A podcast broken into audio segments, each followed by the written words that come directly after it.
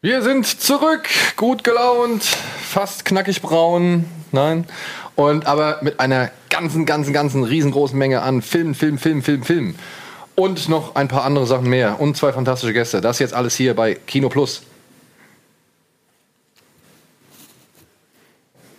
Macht er einfach.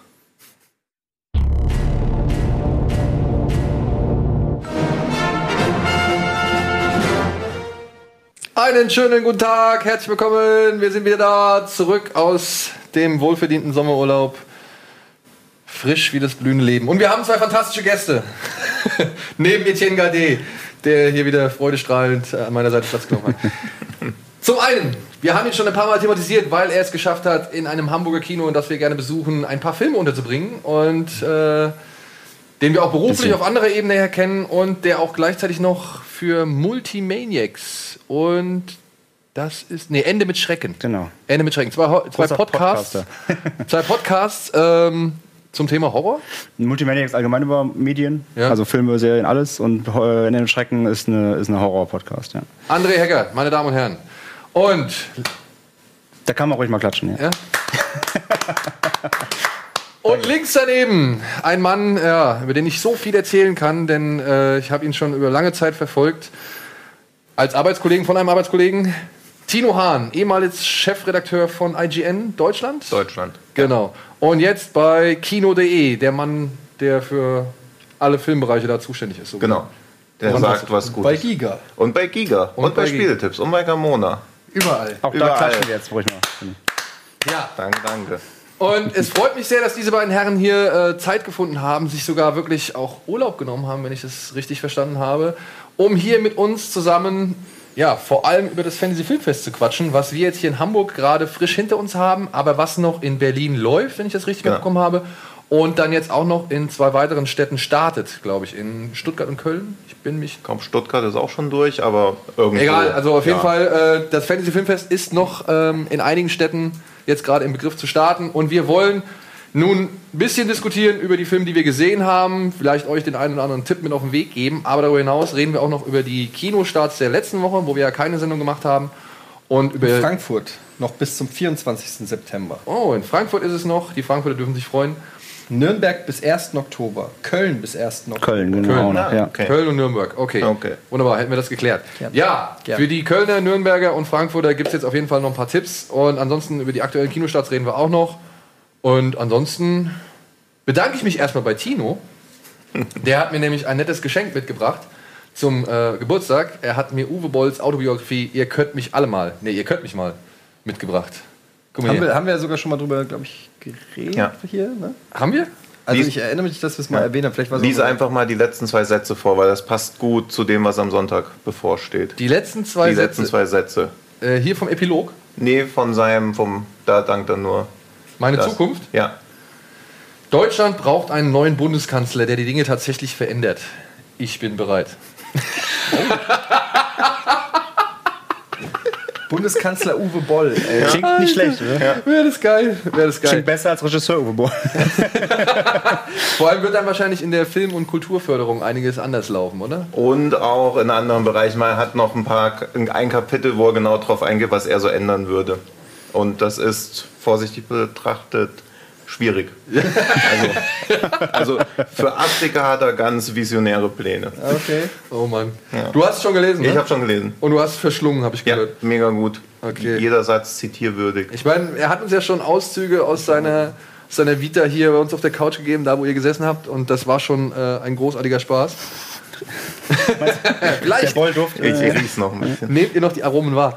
Ja, und äh, ich bin gespannt. Ich werde es mir auf jeden Fall durchlesen. Ich habe gerade so eine Quentin Tarantino-Biografie durch. Jetzt äh, ist das der richtige nächste Happen. Hammer. So geil. Ich meine, Nachdem mit Handball und Boxen irgendwann Schluss war, Handball beendete ich mit 29, Boxen im Alter von 32 Jahren, ging ich jeden Tag joggen. Auch damit war dann mit zwei- 45 Schluss, weil ich Hüftarthrose bekam. Okay, gut zu Classic, wissen. Classic Boll. Ja. Einfach Ja. mal. Sachen, die man vielleicht nicht wissen will. Und er rechnet halt auch namentlich mit Leuten von der hessischen Filmförderung ab und sagt so dieses Arschloch. Und ja, Also war der ja auch hier. So ist er, das ist, Ja, er, ja, das ist also ja sein Ding. Er, man Ja, nimmt ja. kein Blatt vor den Mund. Kein Blatt. Und ich glaube, wenn, wenn er Präsident, also wenn er Bundeskanzler wäre, es würden auf jeden Fall Wahlkampf mit Fäusten ausgetragen. So viel ist, glaube ich, sicher. ja. TV-Duell nimmt er dann wörtlich. Ja, im, im, im Oktagon und dann äh, geht's. Wäre geil, wäre geil. Ja, Freunde, die, die Frage, was habt ihr als letztes gesehen, die spare ich mir heute mal. Ähm, aber da ihr jetzt äh, hier seid und wir jetzt per Twitter auch schon diverse, sag ich mal, äh, Tweets zu dem Thema bekommen habt, habt ihr den neuen Tomb Raider Trailer gesehen? Ich habe ihn aus Gründen gesehen. Du hast noch Gründe gesehen. Also, Man muss auch sagen, André Hecker arbeitet auch bei Square Enix. Genau, bin PR-Manager bei Square Enix. Also ich habe ihn aus, äh, aus Gründen gesehen, aber ähm, natürlich bin ich jetzt heute off-duty hier, also als Privatmensch. Deswegen, aber ja, ich habe ihn gesehen. Ähm, schon Du noch nicht? Ich noch nicht, obwohl ich Rohr Uthau Komplettist bin.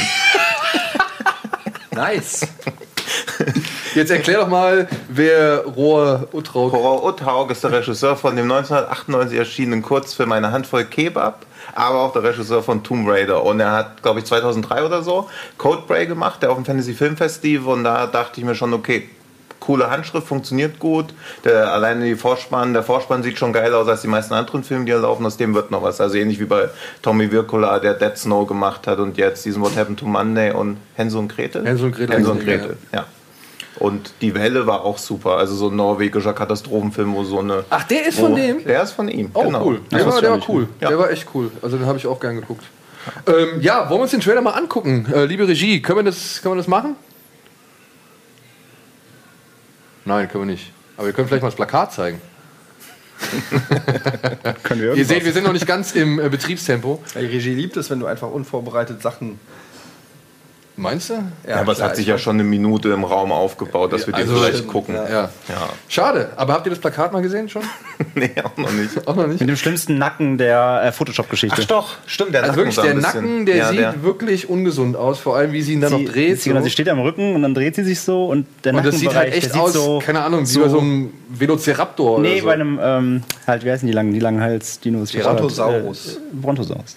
Und dann aber so, so komisch gedreht mit, mit also dass man die Falten, so, so vier, fünf Falten, das sieht so ganz, ganz seltsam aus. Also der Photoshop äh, Philipp hat sich, hat sich da ausgetobt. Sieht wirklich seltsam aus. Also muss man sich mal, wenn man's- das Problem ist, wenn man es einmal sieht, so never unseen. So, du kriegst nicht mal aus. Da ist es. Da ist es, da ist es. Da guckt euch, guckt euch diesen Nacken an. Aber ab hier Das könnte es halt ja- auch Joko Winterscheid sein, der hat auch schon einen langen Hals. Ja, ich, weiß- ich auch von diesen Lensflares, das hat mich so ein bisschen an, an Godzilla erinnert, an den, an den neuen. Ja. An, ich weiß nicht. Aber finde ich so, das Messer hält man doch aber auch nicht so, das ist doch voll gefährlich.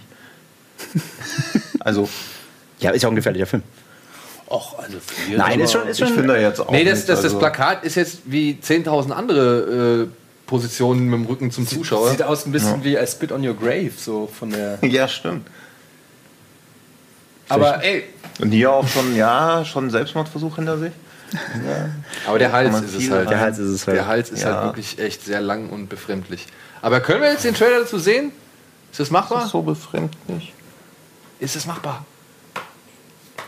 Mach du mal den Kopf nach Nein, vorne das auf ist deinen nicht. Hals. da ist er doch. Ach, da ist er. Geil.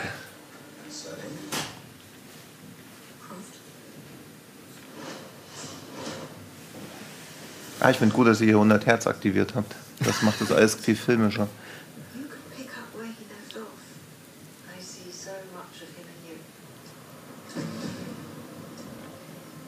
Hellraiser. Ja, eben, bisher könnte es noch der Hellraiser 9 Trailer sein. Aber ich habe schon gesagt, immerhin kein Popsong mit eingearbeitet. Kein schlecht remix, remixen, ne? Ja. McNulty. Das ist McNulty, ne? Ja. Und hier Walton Goggins spielt mit. Ja, er heißt Alexander Vogel. Oh. Also, endlich mal wieder ein deutscher Bösewicht. Ist das die Story von dem Tomb Raider Es Remake? sieht wirklich sehr, sehr stark nach dem ersten Reboot aus.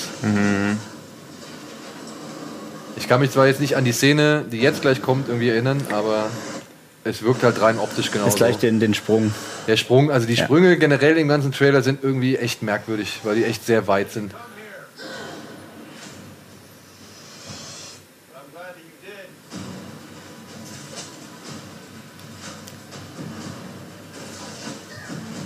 Das fand ich geil, das war wie beim Spiel. Hm. Da gab es auch so ein, zwei Szenen, da habe ich mich echt erschrocken, wie hart das war. Den, Ich glaube, von der Härte wird nichts übrig bleiben. diesem Todesszenen waren relativ derbe, Die. Todesszenen waren echt übel. Davon wird es in diesem Film wahrscheinlich nicht viele geben. wir denken, ein 16er, schätze ich mal. 16er? Nee, glaube ich, never Ja, ever. 12. 12. Ich glaube auch wie Skull. Island wird er so ein bisschen Gewalt reinbringen, wo man sich fragt, wie das geht. Aber das muss schon ab 12. Jetzt springt sie wieder.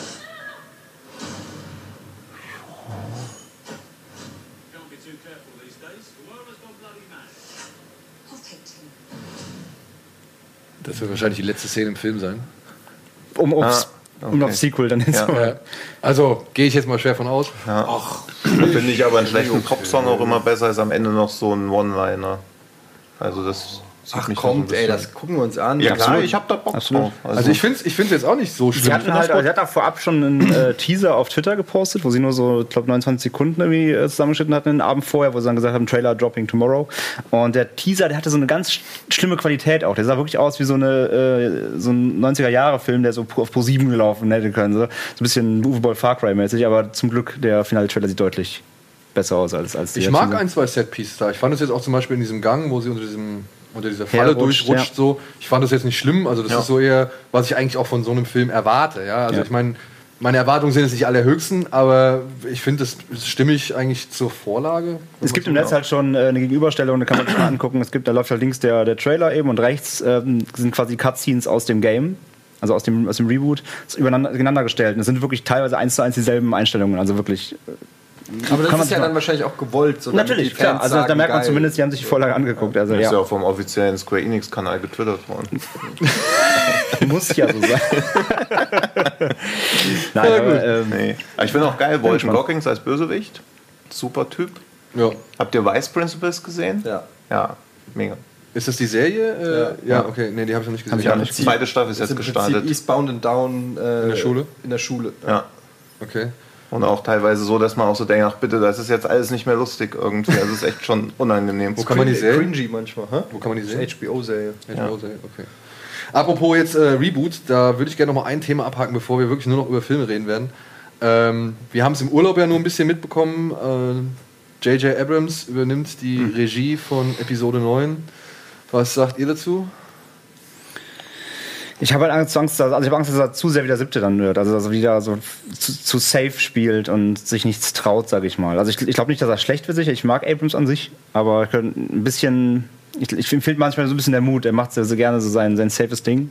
Also wird sicher ein guter Film, aber ob es jetzt dann ein Star Wars mit vielleicht auch ein bisschen neuen Ansätzen mal wieder wird. Mal schauen, jetzt wieder acht natürlich auch im Vergleich dann jetzt zum, zum siebten dann wird und dann, ja. Ich bin nicht abgetan, aber Ja, mir ist das auch egal. Egal. Also ich hätte halt gern Gore Verbinski als Regisseur gehabt, weil ich glaube, der hätte was Cooles dem Ganzen nochmal abgewinnen können. Aber hättest du nicht Angst, dass der dann wieder so einen 3-Stunden-Epos draus macht? Ja, aber besser als das, was jetzt halt wahrscheinlich kommt. Also mehr vom ewig Drei Stunden Star Wars hätte ich nichts. ist jetzt Ja, auch eben. jetzt, ja, finde Ja, ich jetzt auch nicht. eigentlich so. auch nicht. Also, Also, solange es unterhält. ja. Ja, ich finde es also ich find's besser als Colin Trevorrow, weil von dem halte ich gar nichts. Ich finde, der kann gar nichts. Ich finde Jurassic World blamabel. Ich finde ihn wirklich richtig schlecht. Also, Book of Henry war auch. Also ich meine, das Hast du ist den halt, gesehen? Ja, das kann man halt schwierig vergleichen, weil es ist ja echt ein Kinderfilm, aber auch das funktioniert. Also ich kann mir auch nicht vorstellen, dass das funktionieren würde, wenn ich Kinder hätte oder ein Kind noch wäre. Also insofern muss man sagen, besser JJ als den, aber ich finde auch, es ist so eine. Also Disney spielt schon sehr die auf Nummer sicher, da wissen sie genau, was sie kriegen Ja. und so, ja. Der wird nicht anecken, der wird auch nicht irgendwelche crazy Ide- Ideen haben und so. Ich finde es ein bisschen schade, weil Episode 7 im Nachklapp, finde ich, bleib, wenig hängen geblieben ist bei mir. Also klar, optisch sah der super aus, aber das erwarte ich von einem Star Wars-Film. Das ist für mich eigentlich. Also, dass keiner aus einem Star Wars-Film 2018 oder 19 geht und sagt, oh, die Effekte waren aber schlecht. Das ist für mich selbstverständlich, dass es Ja. irgendwo effekttechnisch ein Benchmark ist. Insofern ähm, ist das nicht unbedingt was, was ich jetzt J.J. Abrams allein zuschreiben würde. Und die Szenen, wo es dann wirklich drauf ankommt, zum Beispiel die berühmte Han Solo-Szene und auch der Nachklapp davon, fand ich katastrophal schlecht. Muss ich wirklich so sagen, ich bin da megamäßig enttäuscht von ein, ein, vielleicht die größte Kinokoryphäe, den größten Kinohelden, so einen Abgang zu bescheren, der so beiläufig mehr oder weniger, also wo das alles so keine Rolle spielt. Ähm, klar, in der, innerhalb der Story wird es irgendwie eine Rolle spielen, aber ich meine, dann mit Lea und dann am Ende, das war alles so, oh, ich weiß, ich fand es einfach underwhelming, würde der Franzose sagen. Und dann äh, die ganz, das Universum hat sich so klein angefühlt und es war eigentlich ein Remake von, vom ersten Teil. Und da muss ich sagen, so viel wie auch auf die Prequels draufgehauen wird, die haben komplett neue Ideen, neue Charaktere, neue Settings mehr oder weniger ei- eingeführt. Also die haben das, die Story war neu. Ob man die gut findet oder nicht, kannst du ja dann erstmal, sei mal dahingestellt und wie, wie es ist. Aber es war was Neues.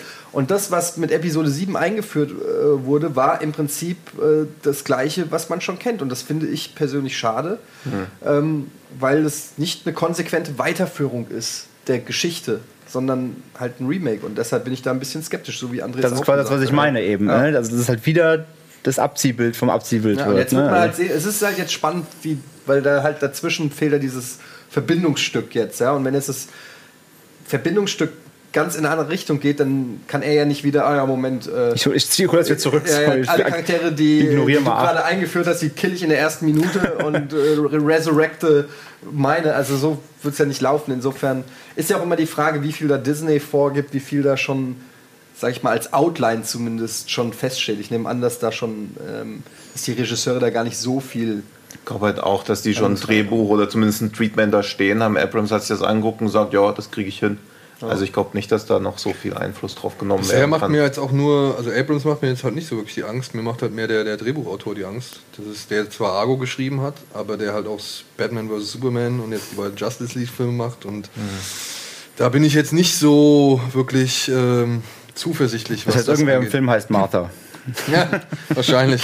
Ich finde halt interessant, dass Disney jetzt ja mit, äh, den, äh, mit dem Han Solo Spin-off haben sie Leute rausgekickt, jetzt da haben sie Leute rausgekickt, dann gab es ja diese Nachshoot-Debatte bei Ja. äh, Rogue One. Also das ist schon krass, was man, was so zumindest an die Öffentlichkeit kommt, dass Disney und Star Wars ist schon ein Thema. Das hat man vorher bei den Star Wars-Filmen, da war alles aus einem Guss. Ne? Da war George Lucas der, der Shotcaller. Ähm, und äh, da gab es keinen, der dann irgendwie äh, da widersprochen hat oder gesagt hat: Moment, deine Vision ist falsch. Ne? Und jetzt ist aber das Vermächtnis im Prinzip bei Kathleen Kennedy. Und dann kommen da irgendwelche Regisseure und Drehbuchautoren, die alle Star Wars-Fans sind, weil es sind alles Nerds, die damit aufgewachsen sind. Aber am Ende entscheidet einfach Disney oder Ka Kathleen und ähm, wir sind so, äh, ich sage einfach Kathleen. Kathleen. Und sprichst dir gleich erstmal den Star Wars-Fan-Status ab. Nee, nee, nee, nee. Ich glaube auch, dass die wahrscheinlich ist die auch Fan, nur es ist halt einfach schwierig. Da kommen dann jetzt zu viele Köche zusammen und am Ende entscheidet aber der Oberkoch. Und das ist halt echt interessant zu sehen, was da bei Disney so abgeht. Da wird man gerne mal Mäuschen spielen, ne? was, Ja, da, was, was da noch es abgeht. heißt ja, so aus es heißt ja wohl, also in Pressemitteilungen wurde aber auch jetzt so ein bisschen durchgesickert, dass es nie wirklich an dem Erfolg von Book of Henry lag oder dem Misserfolg von Book of Henry, sondern eher, dass Trevorrow halt auch schon am Set Ja, aber sie können ja auch Teamplayer- nicht Ja, gegen einen anderen ich verstehe Film eh nicht, ich verstehe Also eh nicht, warum sie damit jetzt schon rausgekommen sind. Weil sie hätten das Ganze eigentlich noch unter Verschluss lassen können, da hätte schon jemand anders irgendwie dran werkeln können und dann hätten sie es nach zum Beispiel Episode 8 machen können, weißt du? Weil jetzt haben sie wieder den Fokus so ein bisschen von Episode 8 runtergenommen und Vielleicht haben sie Angst gehabt, dass er dann schon was sagt, wie dieser, wer war denn das bei Fantastic Four, der dann auch so auf der Twitter Josh Trank. abgegangen ist, ja. Ja, der dann auch auf Twitter und wenn Ja. dann der auch noch irgendwie durchdreht, dann haben sie halt den Image-Schaden. So kannst du halt wenigstens die Story Bei Ant-Man kontrollieren. hattest du es doch auch. Ja. Edgar Wright, ja. Mit Edgar Wright. Ja, ich glaube halt auch eher, dass es vielleicht, um, um dann nachher wirklich dem, dem Start von Neuen so ein bisschen jetzt schon mal das, dieses, Feuer wegzunehmen. Dann lieber jetzt mal alle meckern lassen oder vielleicht eben die Diskussion entstehen Ja. lassen. Nachher, wenn Neuen dann wirklich ansteht, dass dann eben wieder, wieder Ja, wer Ruhe erinnert sich außer uns vier dann noch? Also, also ist ja dann so es irgendwie ist das. Nein, aber ich, ich weiß schon, was ich meine. Also, ich glaube, das geht so ein bisschen in die Richtung, dass man jetzt schon mal Na, warten wir es ab. Diskutieren lässt. Gut, liebe Freunde, wir gehen mal kurz in die Werbung und melden uns danach zurück mit den Kinostarts der Woche und der letzten Woche.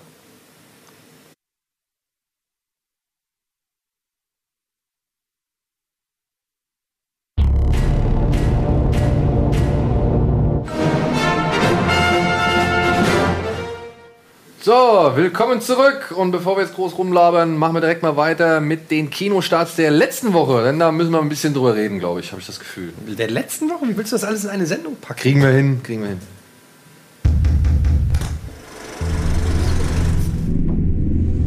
What brings you to us? He thought we were a bed and breakfast. He's a stranger. We're just gonna let him sleep in our house.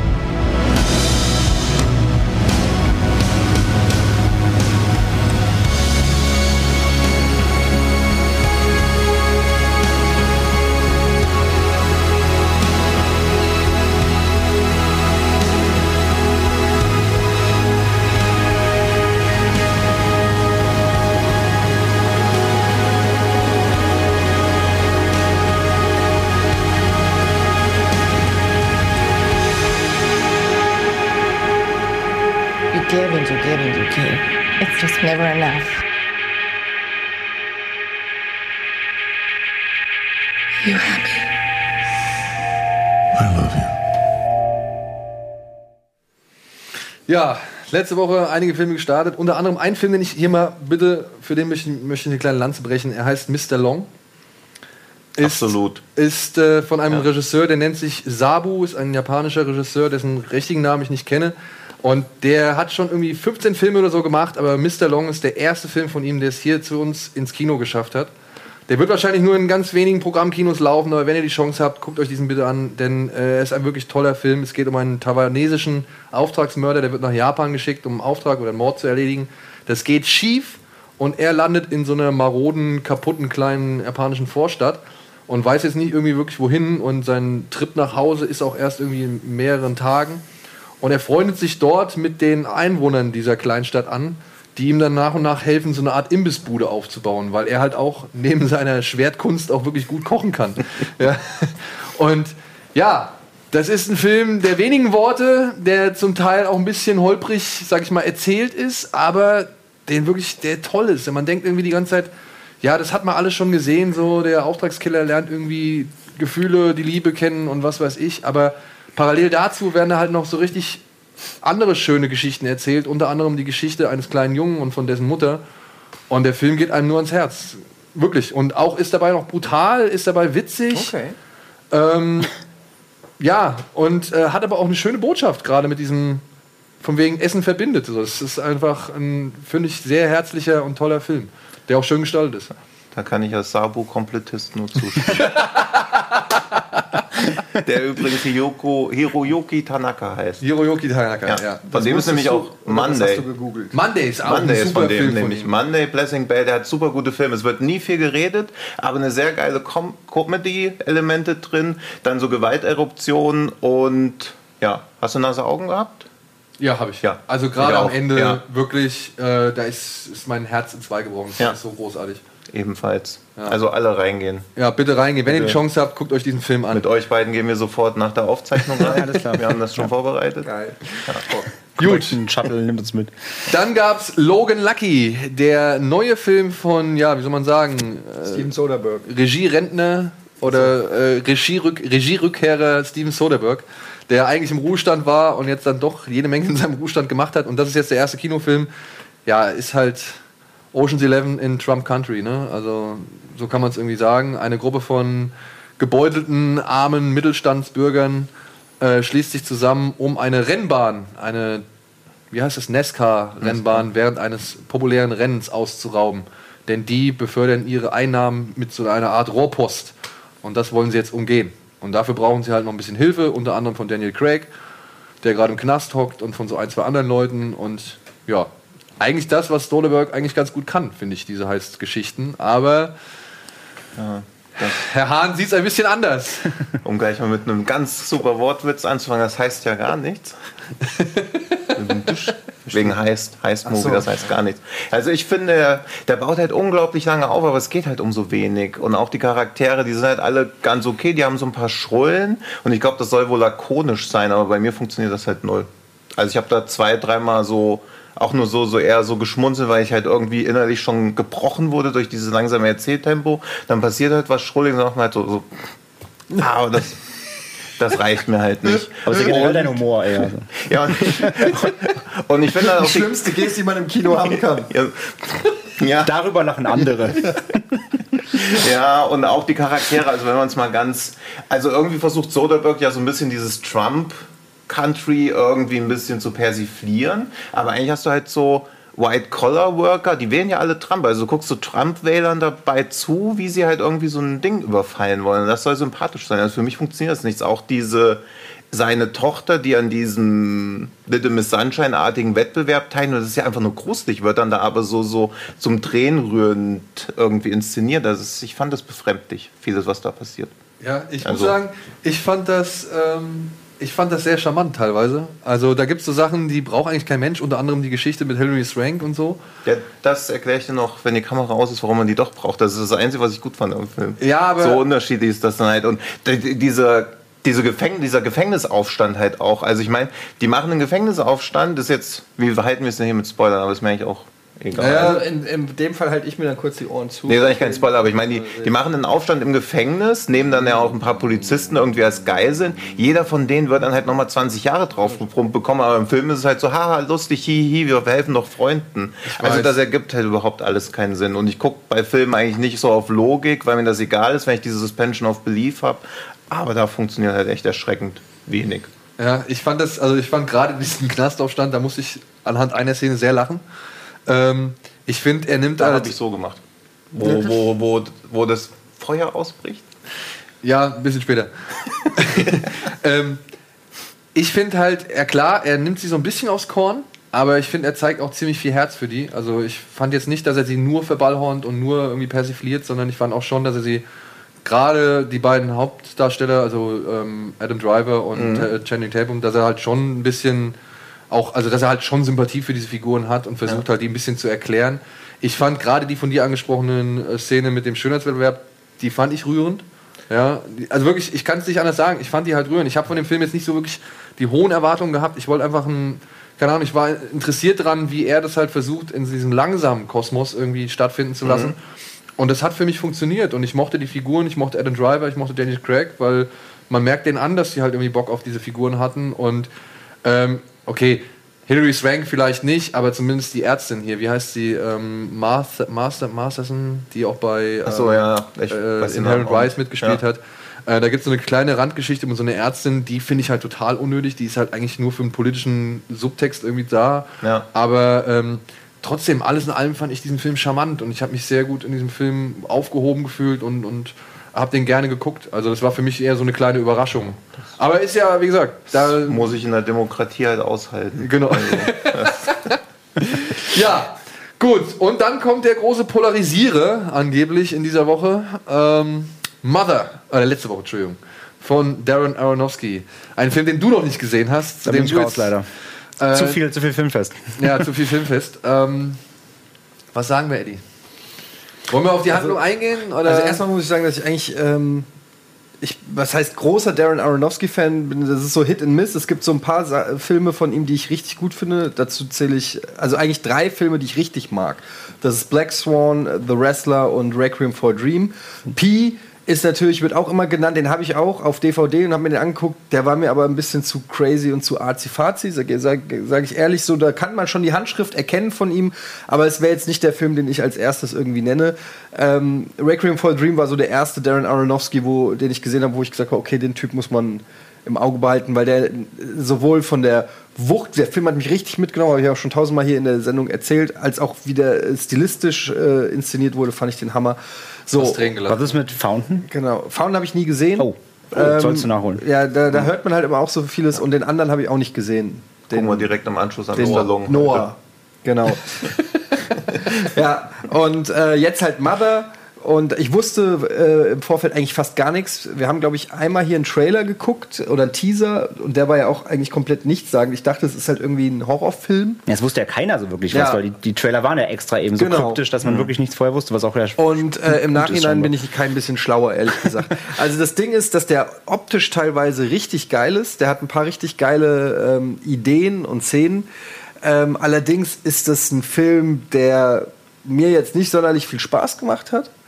Und der so ein bisschen erstickt an seiner, äh, an seinen Metaphern und, und seinem. Also man merkt wirklich, da will einer jetzt Kunst machen und du sollst quasi es interpretieren und es äh, ist mir aber irgendwie, es sind dauernd Symboliken und Anspielungen und ich habe die ganze Zeit nicht verstanden, was will mir der Film eigentlich sagen. Aber soll der Film denn Spaß machen? Der wird auch mal so gefragt. ja, Ist das kann man denn- äh, nicht unbedingt. Ne? Meinst du, aber- Requiem für Dream Spaß machen? ja, das ist halt die Frage, ne? Das meine ich ja. Ja, er macht ja, ja, nicht wirklich die viel gut Filme. das also, stimmt das schon. Ist ja, Ist kein, aber ich meine, mit Spaß Also- machen ist vielleicht auch das falsche Wort. Ähm, Aber einen irgendwie für Szenen belohnt oder so. Also einen mitnimmt in Ja. irgendeiner Form so und, und ich hatte keine große Connection äh, zu, zu Mother. Also kurz mal zur Story. Es geht im Prinzip um ein Ehepaar, die auch beide keinen Namen haben. Sie wird, glaube ich, in den Credits heißt sie nur Mother, er heißt nur Him. Ähm, gespielt von Javier Bardem und Jennifer Lawrence.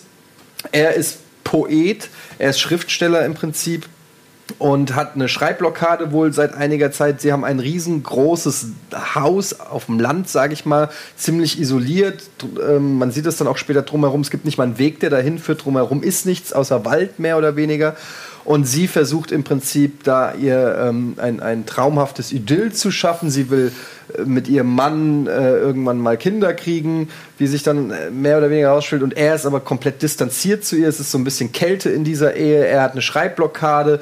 Es ist irgendwie so eine ganz komische, einseitige äh, Beziehung. Man merkt, sie liebt ihn total. Er ist relativ abweisend und kalt. Ähm, und dann kommen irgendwann äh, kommen Gäste.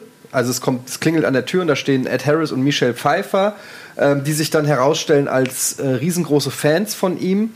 Und er lädt sie ein, bei ihnen im Haus zu wohnen. Ähm, und von da an entwickeln sich dann die Ereignisse, sage ich mal. Und es wird immer weirder und weirder, bis wirklich dann die letzte halbe Stunde im Prinzip einfach nur noch Wahnsinn ist. Also man kann, ich möchte, möchte auch nicht vorwegnehmen, was da passiert, aber es ist wirklich einfach kompletter Wahnsinn. Und ähm, Ja. Punkt.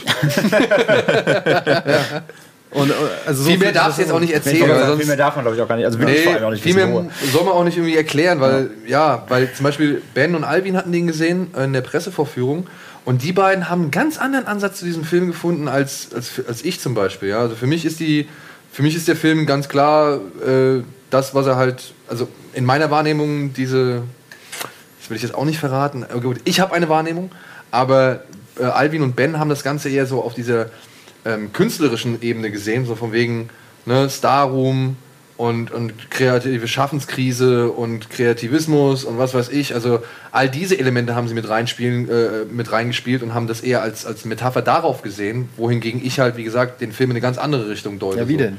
In eine religiöse Richtung. Ja. Ja. Ja, aber das kann man, also das ist ja äh, wahrscheinlich auch alles richtig, das meine ich eben. Es gibt so viele Anspielungen in den Film. Am Anfang dachte ich, es geht äh, um irgendwie ähm, ja, so, ein, so eine einseitige Ehe, wo, wo es einfach wirklich darum geht, wie es ist, wenn einseitig geliebt wird, dass das irgendwie darum geht. Dann dachte ich zwischenzeitlich, ja, es geht um Narzissmus, den Künstler, der, der egozentrisch ist, der nur sich sieht und nur sich verwirklichen will und über alles drüber geht.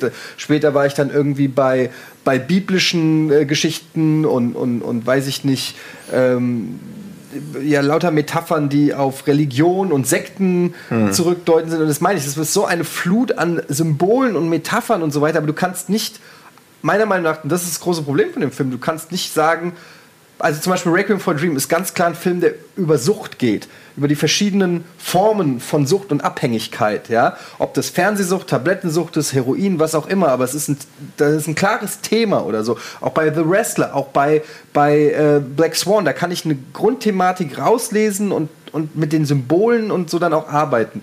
Bei Mother habe ich das Gefühl, es ist einfach nur ein bisschen prätentiöses Abgewichse, ähm, was aber trotzdem sehr gut aussieht. Ja? Also ich fand ihn nicht komplett scheiße, aber ich fand ihn jetzt auch nicht, äh, nicht geil. Ich finde ihn halt auch, also eigentlich ist das so ein hassenswerter Film, weil er eben so viele Interpretationen zulässt, aber bei keiner schneidet er wirklich gut ab. Also wenn du ihn so auf so Star Room und wie schlimm das ist, so eine Schreibblockade zu haben und schwupps, drei Monate später ist was fertig. Also das ist ja ein Schlag ins Gesicht von allen kreativen Menschen, dass das dann so, dann jammert man ein bisschen, drei Monate später ist was fertig. Bei Black Swan fand ich das halt auch auf die Zeit betrachtet schwierig, weil sie auch nicht 20 Jahre irgendwie üben muss, bis sie zur prima Ballerina wird, sondern es geht halt auch so in drei bis sechs Monate ist das Ding halt in der Kiste. Aber gleichzeitig ist dann so ein riesen Kreativitäts- und Schaffensdruck. Ich habe auch eher diese religiöse Sache und das wirkt halt teilweise schon peinlich, wie dann so einmal sieht man was kurz, damit man klar wird, was für eine Metapher ist, dann wird es mit der Hand eilig zugehalten, damit man so beim Zuschauer also die ganze Zeit denkt man so, äh, Darren Aronofsky sitzt so neben einem, macht die ganze Zeit so. Das so also, das ist mir halt zu naseweise. Also, wenn du merkst, dass der, dass der Regisseur sich so nansch, nansch. Da, ich, hier, hier ist jetzt wieder eine Metapher. Pass auf, gleich kommt's. Gleich kommt's. Ist dir, mal, ist, dir, ist dir aufgefallen, wie ich die Bilder angeordnet habe? Wie ein Kreuz. Hier. Und dann, die haben auch noch Söhne. Guck mal, was die machen gleich. Wenn du bis die Bibel bis auf Seite 20 gelesen hast, dann kommt es jetzt. Du saßt dann wieder da. Ja. Und ich weiß nicht, und ich finde halt Jennifer Lawrence, die ist halt wie so eine Flipperkugel. Die wird halt so abgefeuert in diesem Flipper, eiert da irgendwo rum, dann knallt alles, dann dreht sich gut, alles ja. und am Ende fällt sie halt einfach durch, ohne dass du was machen konntest. Also so, Das trifft Ja. 100 Prozent.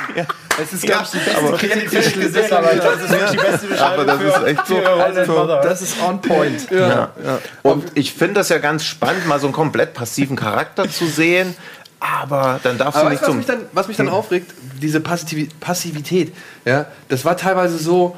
Ja klar ist das scheiße. So, ja. Ja. Äh, natürlich, was, was erwartest du jetzt von mir, dass ich das jetzt toll finde oder dass ich das Ja. irgendwie halbwegs versuche zu verstehen? Nein, das, was du da zeigst, ist so offensichtlich Kacke. Ja. ja und es ist so offensichtlich Arschlochverhalten von allen Beteiligten so, ja. Warum, was soll ich für ein anderes Gefühl empfinden für Jennifer Lawrence als Mitleid so? Ja. Du lässt mir keine andere Wahl. Ja, eben. Ja. Ja. Aber oh, trotzdem, ich muss aber sagen, der Film, ich denke trotzdem drüber nach und ich muss sagen, die gerade die letzte halbe Stunde, dieser Wahnsinn, den er so abfeuert, der mich halt echt teilweise an Brasil erinnert hat, Mhm. weil es immer so nahtlos ineinander übergeht. So diese, wie so in so einem Traum, ja. Du machst eine Tür auf und bist irgendwie in der Fuß, im Fußballstadion und dann machst du Trau eine nächste Tür auf und bist plötzlich, keine Ahnung, in der Ballettschule oder sonst irgendwas, ja. Also dieses, das war halt wirklich schon geil gemacht, das kann ich nicht abstreiten. Das fand ich schon, das hat mich halt auch irgendwie mitgerissen. Ja, aber auch das erwarte ich halt, dass das so handwerklich oder optisch, dass das halt super hinhaut. Aber das hast du ja auch bei jeder Werbung.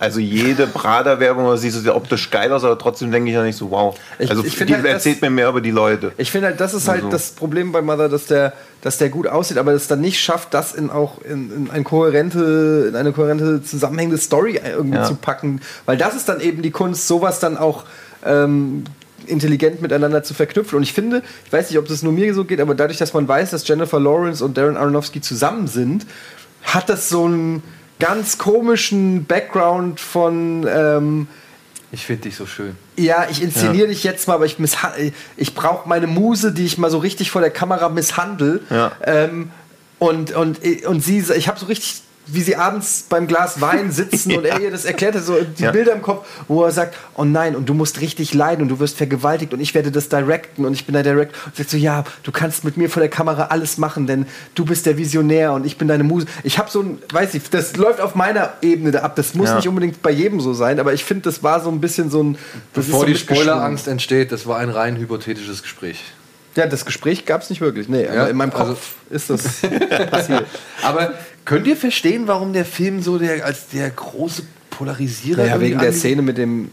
Ja, nee, Ja, aber auch die ist ja sehr in diesem Bibelkontext halt auch wieder so offenbar. Ich fand die auch also, nicht, also da habe ich andere Filme Aber- aber- gesehen. Äh, in Ich weiß nicht, ich weiß nicht, also ich finde jetzt der Film ist, wie gesagt, er ist irgendwo mittendrin. Ich, finde ihn weder, weder scheiße noch irgendwie richtig Ja, aber- großartig so, aber ich finde ihn halt okay, ich finde ihn gut. Aber du lässt den ja auf ein relativ normales Publikum wegen Jennifer Lawrence und so. Und wenn ich mir so vorstelle, dass jetzt meine Mutter überlegt sich, was könnte sie im Kino gucken, denkt sie so, ach, das ist doch die aus Hunger Games. Dann habe ich vor zwei Wochen auf Pro7 den dritten Teil einfach mal reingeseppt. Gucke ich mir an, das wird sich schon ratlos zurücklassen. Also es ist halt schon ein Film, den du nicht auf so ein Mainstream-Publikum loslassen kannst. Ja, Deswegen finde ich das auch mal so als gibt. Studioproduktion, das weiß ich auch hoch anzurechnen, aber gleichzeitig werden ja auch alle darin bestätigt sein, okay, ich gucke mir nie wieder irgendeinen so einen Kunstkack an.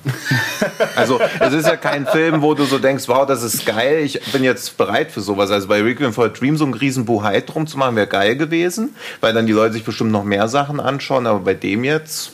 Ich finde es halt einfach schade, dass es. Mir fehlt einfach. Da bin ich einfach vielleicht zu einfach gestrickt oder so, aber da, mir fehlt da die klare Story irgendwie. Ich, ich, bei The Wrestler, da, wollt, da, da, da hatte ich eine, einen Charakter, mit dem ich mitgefühlt habe, mit dem, wo ich gesehen habe, was, was will mir der Regisseur damit sagen. Und hier habe ich einfach nur wie so ein, guck mal, was ich alles kann. Gut, ich bin raus. Tschüss. So Ja. Mic Drop, zack, ich bin raus. Macht Ja. daraus, was ihr wollt, Bitches. Äh, und das war irgendwie, das ist nicht so meins irgendwie. Aber es ist auch nicht David Lynch. Es ist irgendwie, ich weiß es nicht. Das ist halt nicht David Lynch, ja. Gleichzeitig fährt er halt auch noch viel zu sehr auf Nummer sicher. So am Anfang hast du schon dieses Foreshadowing, so dass du weißt, okay, es passieren krasse Sachen. Die halbe Stunde, wo es jetzt ein bisschen langweiliger wird, haltet mal durch. Das finde ich bei Teenie-Slashern ja immer schon so kacke, weil am Anfang wird schon mal jemand gekillt, damit du weißt, okay, die 30 Minuten, wo sie jetzt in den Wald fahren, da muss man halt einfach durch. Das ist bei Und- jedem Horrorfilm Ja. eigentlich, die, wo ich denke, jetzt kommen die berühmten ersten 30 Minuten Ja. von einem Horrorfilm, die Ja. völlig belanglos Ja. und langweilig sind. Du weißt schon, was passiert. Und ich freue mich immer, wenn es Filme gibt, wo ähm, Ich bin für jeden dankbar, der schon mal am ersten 10 Minuten direkt oder 15 Minuten loslegt. So, der das überbrückt. Ja. So, Genau. wir, wir kennen die Vorgeschichten. Ja. Ihr müsst uns jetzt nicht zeigen, wie sie die Sachen aufnimmt. packen Ja. und langfahren und eine gute Zeit haben und so. Ihr müsst Ja. nicht erst die Charaktere glücklich aufbauen, damit wir mehr mitfühlen, wenn ihr sie Ja, eben, und vorher aber schon mal einen Kill, damit man auch weiß, okay, das, Ja, das, passiert das, noch das, Richtung passiert noch was. Ja. ja. Ja, Und das da auch, also er ist halt irgendwie nicht groß und mutig genug dafür. Da, Und können wir, da kann ich einen Film dann gleich empfehlen beim Fantasy Filmfest. Okay. Okay. Das Ah, war unsere oh. Meinung zu Mother. Jetzt äh, waren das halt die Kinostarts für die letzten Woche. Jetzt machen wir weiter mit den Kinostarts für diese Woche. Übrigens, da sie die Mother ist, ne? Und Darren Aronofsky mit ihr zusammen ist, ist er ein Motherfucker. Kinostarts bitte. Hier gibt es weder fließendes Wasser noch Strom. Hört nicht auf sie, sie wurde ohne Vision geboren. Die reichen Stadtmenschen wohnen in schicken Wohnungen.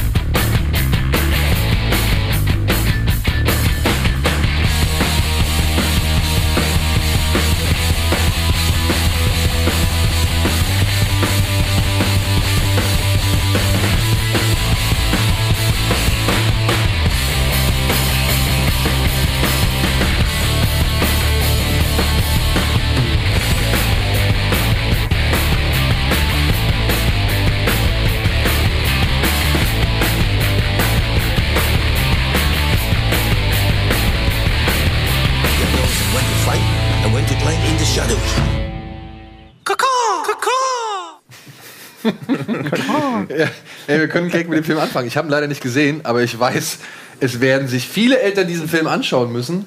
Und ich glaube, die einige, einige von denen werden vielleicht gar nicht mal so irgendwie, weiß ich nicht, überfordert damit sein. Der Lego Ninjago Movie startet heute. Unsere beiden Söhne sind auf jeden Fall echt on fire, was das Thema angeht. Ups, ja. Ähm, es geht- Bad Blood. Es geht um äh, den jungen Ninja oder beziehungsweise Schüler Lloyd, der äh, so ein bisschen eher der Außenseiter ist, aber gleichzeitig heimlich als Ninja trainiert, um mit ein paar anderen Jungen dann eine große Bedrohung namens, wie heißt der, Oberbösewicht Garmadon. Der bedroht die Ninjago City und äh, will alles unter seine Gewalt bringen. Und das müssen halt Lloyd und seine Ninja-Kumpels Kay und wie sie alle heißen, äh, verhindern. Und ich weiß jetzt nicht, ob ich einen Spoiler bringe oder ob das jetzt allgemein das bei Linien, Lego Ninjago-Fans irgendwie bekannt ist. Weiß man, dass das der Vater ist. Okay, alles klar. Gar Garmadon ist nämlich der Vater von Lloyd, so, ja, das die Sache ein bisschen erschwert. Aber ähm, ich weiß nicht, du sagst, Batman war dir ein bisschen zu viel, den ersten Lego-Movie mochtest du aber? Ja, also ich habe äh, auch den Trailer äh, schon von hier dem gesehen und ich finde die alle sehr, da sind sehr viele gute Gags und Unterhaltung und so, aber es ist echt ein Zugeballer. Also ich fand Batman schon ähm, jede Sekunde ein Gag und irgendwas passiert und so weiter und ich bin kaum noch mitgekommen. Ich, es hat sich schon fast so ein Stressgefühl beim Gucken breit gemacht und das habe ich hier halt auch wieder so. Es ist, ist mir schon fast ein bisschen too much. Ich komme aus einer Zeit, weißt du, ich bin mit so einer, ich bin mit Louis Define groß geworden. Das ist einfach was anderes. So. ne, das ist, ähm, Man merkt auch die Grundzüge, aber aber, aber das ist so, ähm, ich, ich weiß nicht, mein, mein Hirn ist da, glaube ich, auch zu langsam für, für sowas. Ja, bei Phil Lord und Chris Miller sind auf jeden Fall wieder als Produzenten beteiligt. Ähm, ich denke mal, das sind die Leute, die halt ähm, die Serie auch schon, weil das läuft ja schon relativ erfolgreich als Serie. Comics, Spielzeug, alles am Start. Und natürlich gibt es auch noch ein Videospiel jetzt, glaube ich, noch dazu. gab es Und- schon nicht. Ich, kenn, also ich, kenn's, ich habe damit gar keine Berührungspunkte gehabt. Ich kenne es halt nur aus Lego Dimensions, diesem Toys Ja. to Life Warner Game, weil da gab es die eben auch drin, aber Ja, sonst ey, du, ich, ich, ja, weiß halt, ich da dass raus. unsere kleinen Buben, die sind da halt wirklich. Ja klar. Wenn, wenn man Die sind da halt Feuer und Flamme, die Aber finden es ist, halt, es ist so. halt krass, weil wir kommen ja alle aus einer Zeit, wo Ninjas im Prinzip, alles, wo ein Ninja drin war, war so direkt auf dem Index. Ähm, ne? Also, das war einfach so. ge- Er, heute in den dürfen die 70ern Kinder es schon gucken. Ja, genau. Ja. In den 70ern waren es die Kannibalen, in den 80ern waren es dann die Ninjas oder so. Und ich finde halt irgendwie schon komisch, dass das jetzt so ein Kinderding ist, weil Ninja sind halt einfach tödliche Assassinen, die, aus dem, die eigentlich aus dem Hinterhalt angreifen. Äh, das Den ist Kopf halt, abschneiden. Ja, Ja, das hier, werden Arme abgehackt. ja, das ist halt schon nochmal was anderes als Batman, oder? Also. Naja, aber die haben ja da ihre, ihre geheimen Kräfte, mit der sie das alles immer irgendwie so halbwegs unblutig irgendwie zu Ende bringen und was weiß ich. So. Ich warte ja noch auf, the, auf Lego The Walking Dead oder so. Das kommt ja. Wäre vielleicht nicht schlecht. Ey, die machen alles Für die jetzt. Kleinen. Ähm, wenn ihr wollt, geht da rein, guckt euch an. Wir können auf jeden Fall zwei von euch ins Kino schicken. Äh, wir verlosen zwei Kinotickets äh, zusammen mit dem Verleih. Und dann aber auch gleichzeitig noch ein schönes äh, Lego-Set. Äh, irgendein, oh, wie heißt Kai, Case Firewalker oder so. Da haben wir, glaube ich, ein Bild zu. Haben wir nicht? Gut.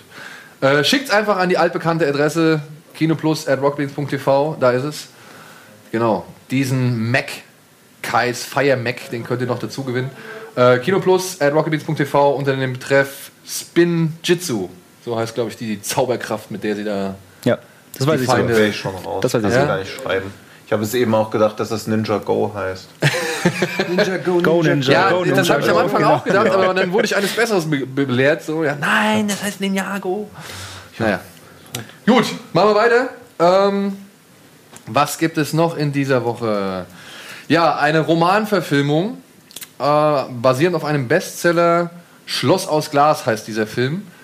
Beruht auf einer wahren Geschichte. Eine Klatschkolumnistin hat dieses Buch oder diese Memoiren geschrieben und beschreibt quasi ihre Jugend äh, in der sie immer wieder von Stadt zu Stadt, Haus zu Haus und sonst irgendwas gezogen ist und äh, auch immer nur von ihrem Vater irgendwie so ein bisschen unterrichtet wurde und so weiter und so fort. Was einfach den tragischen wie traurigen Hintergrund hat. Der Vater war Alkoholiker, Alkoholiker und Zocker und äh, naja, hat den Kid, Kids eigentlich wirklich nie was bieten können und deswegen sind die halt ständig durch die Gegend gezogen, hatten nie Geld, mussten immer hungrig ins Bett.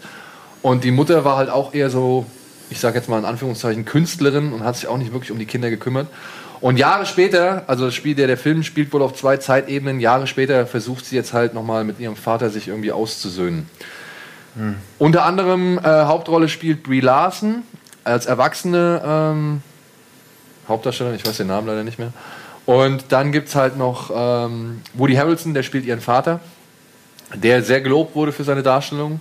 Der Film ist eher irgendwo im Mediendrama äh, Medium-Drama-Bereich, also hat irgendwie was um die 56, 60 Prozent irgendwie auf Metacritic. Und Okay. ähm, ja, hat halt wohl seine, seine Schwächen, weil wohl auch ähm, die Kindheit, ja, die eigentlich ja wirklich eher traurig war, weil die halt ständig nichts zu essen hatten und halt auch wirklich arm wie die, wie die äh, Kellermäuse waren, ähm, weil die halt so schön inszeniert wird. Das ist hätte wohl alles so, so, so ein bisschen so Instagram-Look und äh, Okay. also ein Kram. Und das leidet wohl ein wenig darunter. Aber die Darsteller sollen alle sehr gut sein, allen voran Woody Harrelson und aber auch die zwei jungen Damen, die halt die Rolle von Brie Larson als Kinder verkörpern. Also die schaffen es halt wohl doch relativ gut, eine Figur zu erzeugen. Habe ich aber nicht gesehen, kann ich leider nicht viel zu sagen. Äh, könnte für den einen oder anderen ja interessant sein. Ansonsten gibt es noch einen Anime-Film. Da bin ich jetzt nicht hundertprozentig sicher, ob der flächendeckend startet, weil ich habe ihn auf manchen Seiten gesehen, der wurde als Kinostart angekündigt und auf manchen nicht. Er heißt A Silent Voice und ähm, handelt von einem taub, tauben Mädchen namens Schoko, die kommt neu in eine Schule und wird dort plötzlich von einem jungen Mann, oh, dessen Namen ich leider vergessen habe, Shoya heißt er genau, Shoya, wird, wird, er plötzlich, wird sie plötzlich halt irgendwie richtig krass gemobbt. Also der ist am Anfang ist er eigentlich ein, wird er als ganz normaler Junge eingeführt, der irgendwie mit seinen Kumpels abhängt und so. Und ja klar, mal hier und da ein bisschen Scheiße baut, aber eigentlich jetzt nicht irgendwie großartig anders ist als alle anderen. Man aber muss sagen, ähm, laut jüngsten Statistiken, ne, neun von zehn Leuten haben kein Problem mit Mobbing. Also Ja. Krass. Ja, und wie gesagt, er wird halt zum, er wird halt zum richtigen äh, Mobber aufgrund dieses tauben Mädchens, die daraufhin auch die Schule verlässt. Und dann geht es jetzt wohl halt, also geht es darum, dass er Jahre später dieses Mädchen nochmal aufsucht, um sich für sein Verhalten zu entschuldigen. Und ich habe den gestern gesehen, den haben wir als äh, Screener-Link bekommen. Zeichenstil ist so ein bisschen gewöhnungsbedürftig, meiner Ansicht nach. Ist jetzt nicht die Form von Anime-Zeichnung, die ich so bevorzuge. Aber ich kann nicht absprechen, dass der Film mir irgendwann echt ans Herz gewachsen ist, weil die Figuren halt auch auf eine gewisse merkwürdige Art und Weise so verschachtelt irgendwie erst erklärt werden. Also man hat manchmal in dem Film sitzt man da und hat so das Gefühl, man hätte jetzt irgendwie was verpasst. Ja, weil der halt irgendwie ganz krass nach vorne springt, aber dann zeigt er halt in so Rückblenden genau, was halt in diesem Gap dazwischen, also in, diesem, in dieser Lücke dazwischen passiert ist. Und dadurch entsteht halt ein Porträt von mehreren Menschen, ähm, das ich echt ganz süß fand. So. Also ich bin noch nicht ganz sicher, ob der Titel so richtig übersetzt ist, weil am Anfang im Film steht A Shape of Voice. Ja, und dann kommen erstmal die, die Darsteller, die das alles sprechen und so, und dann steht nochmal in japanischen Schriftzeichen der Titel da und unten drunter steht dann A Silent Voice. Naja, Vielleicht haben sie es einfach umbenannt. weiß ich nicht. Kann sein, dass dieser Film nur in manchen Kinos anläuft. Wenn ihr ihn irgendwie äh, entdeckt, dann gebt dem Film ruhig mal eine Chance. Also gerade jetzt so nach Your Name und Garden of Your Words Name war ja halt, und ja. 5 Centimeters per Second, so bin ich jetzt auch so ein bisschen mehr in diesen in diesen Romantik-Anime-Geschichten irgendwie so ein bisschen, äh, wie soll man sagen, verfallen. Und den fand ich echt eine schöne Überraschung. Also kann man am Anfang echt so sagen, oh nee, wie heißt es, wie sagen sie mal immer dazu, Slice of Life? Kann man so leicht in diese, so, ja. in diese Schublade irgendwie Ja. stecken und so typisch Schulmädchengeschichte so, aber nee, fand ich nicht. Der Film baut eigentlich schon eine schöne Geschichte auf.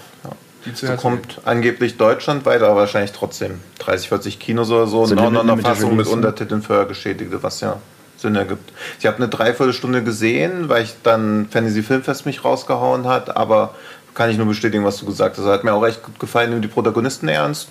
Ja. Ich fand den Stil eigentlich auch ganz cool. Ja, der Stil, wie gesagt, Also, ich musste mich ein bisschen dran ja. gewöhnen, aber Nee, aber gut, also sinnvoll, den ins Kino zu bringen. ja, finde ich auch. Sollte man sich auf jeden Fall mal angucken, weil Ja. er halt auch dann natürlich gleich, gleich eine, eine Lanze für Hörbehinderung und den Verständnis dafür und so bricht. So. Aber das ist eher unterschwellig. Da geht es eigentlich mehr um Freundschaft und die einzelnen Figuren, wie sie begründet sind. Fand, ich, fand ich einen schönen Film. Mir Merke ich mir mal. Gut, und dann die große Fortsetzung der Woche, der Blockbuster sozusagen. Kingsman 2, The Golden Circle. Setzt nahtlos da an, wo der erste Teil aufgehört hat. Exi, der, das Straßenkid, das zum Superagenten gemacht worden ist, ähm, sieht sich einer neuen Bedrohung gegenüber, denn eine Drogenbaronin namens Poppy löscht die Kingsmen und all ihre Zentren und Hauptquartiere mit einem Handstreich quasi aus. Hat gleichzeitig noch einen Rekruten aus, der, aus dem ersten Film irgendwie für ihre Zwecke gewinnen können. Und jetzt müssen halt ähm, Exi und Merlin, dargestellt von Mark Strong, müssen jetzt halt so die Kohlen wieder aus dem Feuer holen. Ne? Also schreiten halt zur Rache und kriegen dabei halt Unterstützung durch eine neue Organisation, die sie halt dadurch entdecken. Die heißen The Statesmen. Das ist eine Schnapsbrennerei aus Amerika und die beteiligen sich dann quasi an der Jagd. Das ist die Story.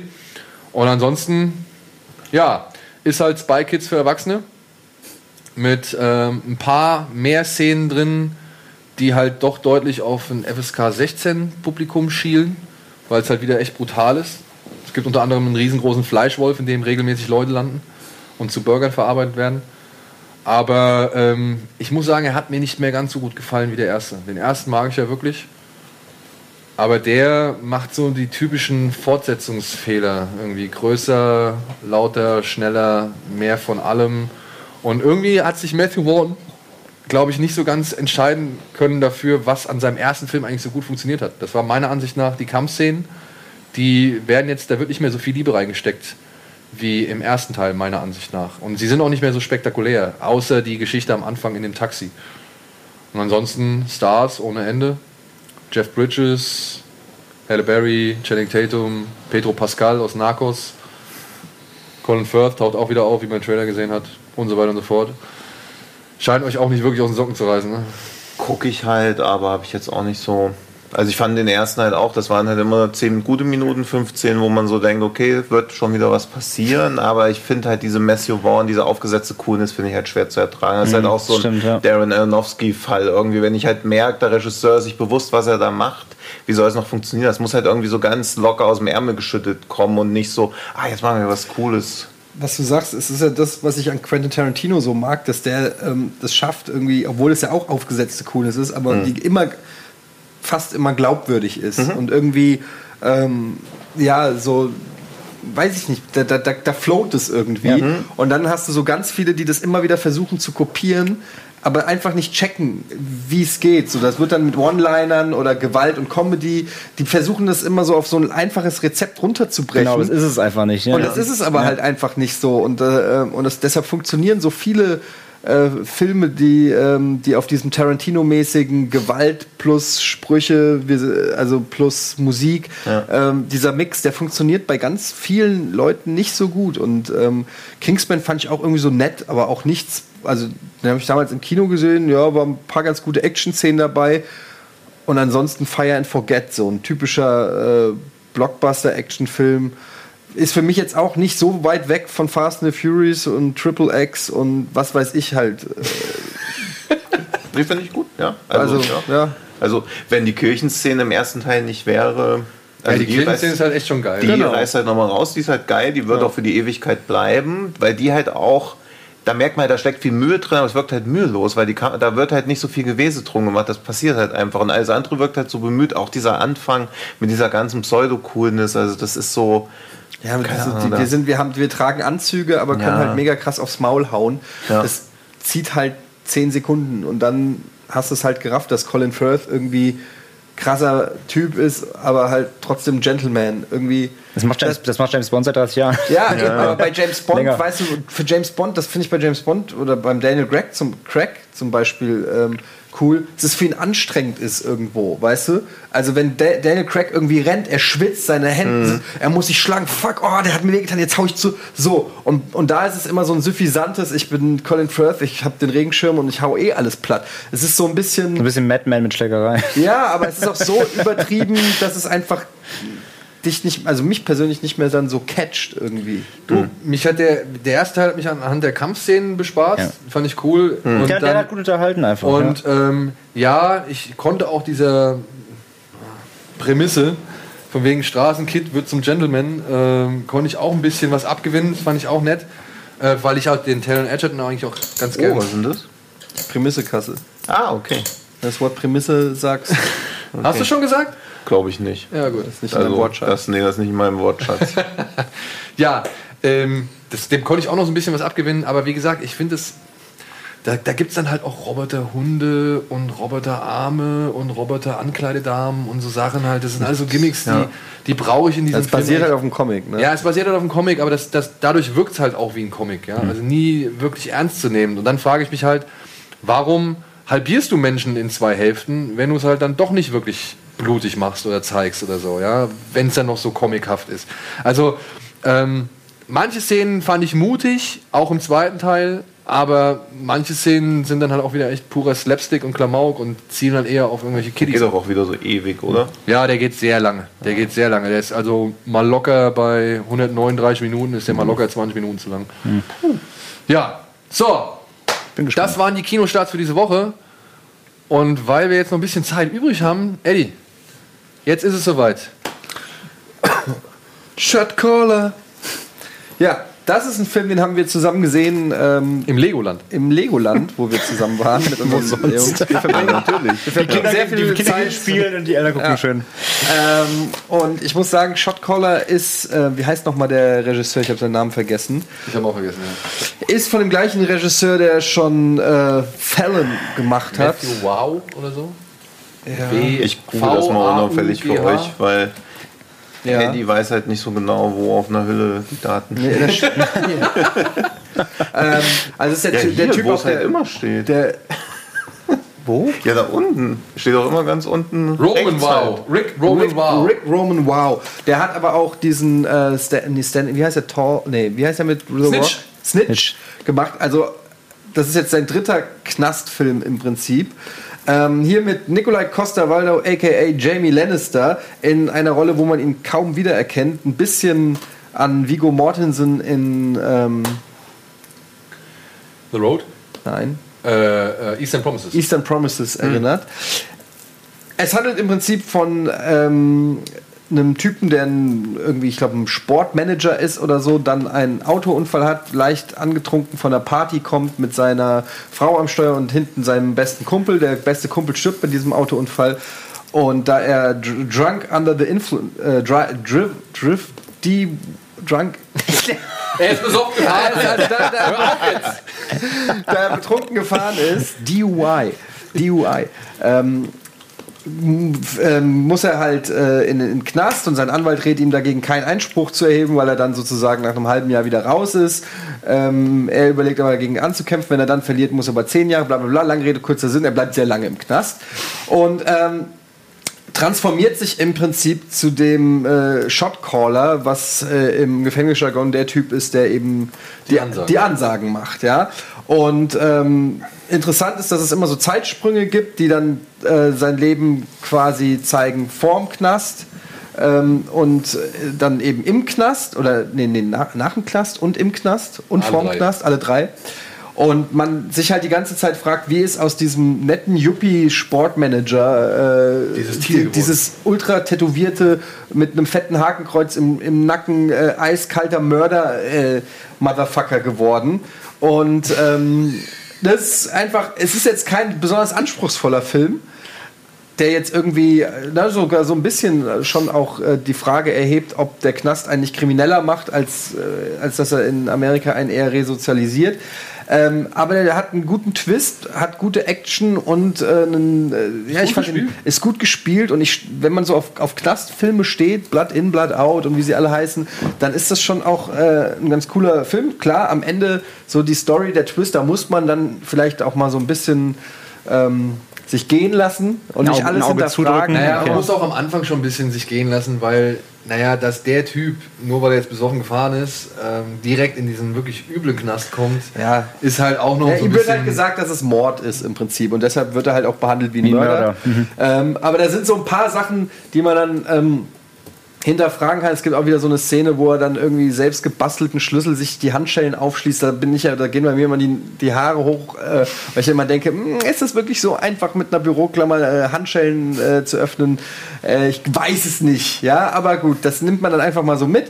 Trotzdem super unterhaltsam, gut gespielt, äh, ist eher halt ein Actionfilm. Man sollte jetzt nicht zu anspruchsvolle Kost erwarten, aber ich finde, der macht vieles richtig und er hält einen wirklich bei Laune, weil Ja. man sich wirklich die ganze Zeit fragt, okay, man, man, man, also ich habe mich dabei ertappt, wie ich so dauernd sage, okay, gib mir noch eine von diesen Knastszenen. Ich will die weitere Entwicklungsstufe sehen. Ich will sehen, wie er sich da hochboxt, ja. Ähm, und das macht der Film ganz gut. Ist ein solider Actionfilm. Ich habe dem bei Letterboxd dreieinhalb Sterne gegeben.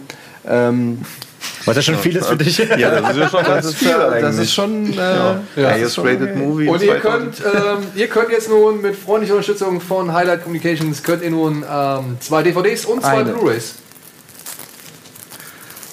Zwei DVDs und zwei Blu-rays gewinnen, indem ihr einfach eine E-Mail an die altbekannte Adresse schickt. Adresse. Adresse. Äh, kinoplus.rockmins.tv mit dem Stichwort Knasti Lannister. So, und wir gehen in die Werbung und melden uns gleich zurück mit unserem großen Fantasy Filmfest Special.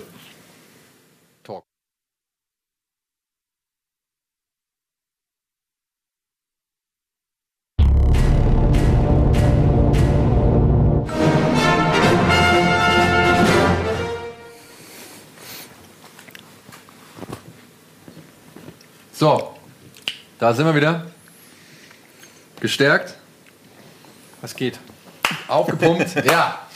Wir haben es ja schon angekündigt. Wir werden heute über das Fantasy Filmfest reden, das jetzt hier in Hamburg am 7. September losgegangen ist, jetzt am 17. beendet wurde, noch in Berlin läuft, nach Nürnberg noch kommt, nach Köln noch kommt und in Frankfurt auch noch am Start ist. Und ja, wir haben einiges gesehen.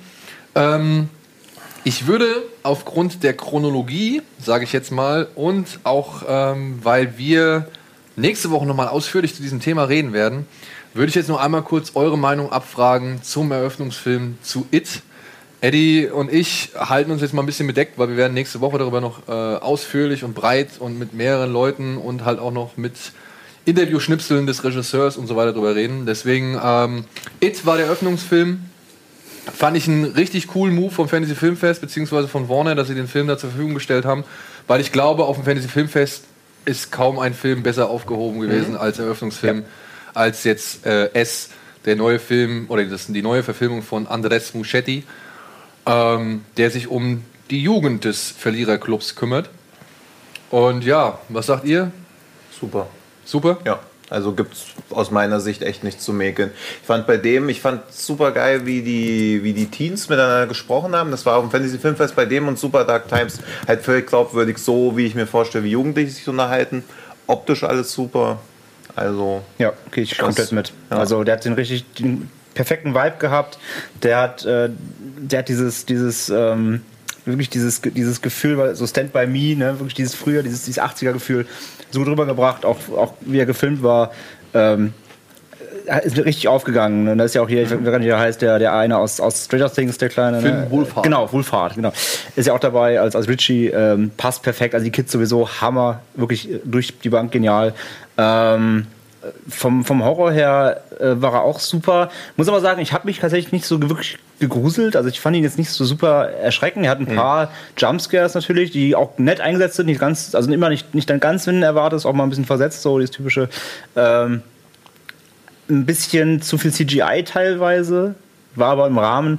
Aber ähm, Ja, auch, auch Skarsgård als Pennywise fand ich super. Also ähm, gerade jetzt auch dieses Interview gesehen, wo er dann dieses, dieses Pennywise-Grinsen ohne, mal ohne Maske macht. Der sieht halt so schon gruselig aus. ähm, hat er gut gemacht, fand ich. Gibt's gar nichts zu meckern. Ähm, was mir das Einzige, was mir ein bisschen gefehlt hat, ist, dass äh, es ist kein Spoiler in dem Sinne. Einfach, es fehlt mir ein bisschen die Fantasie, also die, die, die Fantasie der Jugendlichen so, weil im, im Buch und auch im Original war ja so ihre Vorstellungskraft, ihre kindliche, das, was das Böse so ein bisschen besiegen konnte. Hier ging es halt wirklich eher um diese, diese Freundschaft, dieses Zusammenhalt der, des Losers Club. Ähm, aber ich denke mal, darauf wird es dann im, im ja, Nachfolgefilm. Weil der ja, er spielt ja nur mit den, mit den Kindern eben, wer es noch nicht weiß. Und das wird ja einen zweiten Teil dann 2019 so bis jetzt angesetzt geben. Aber ja.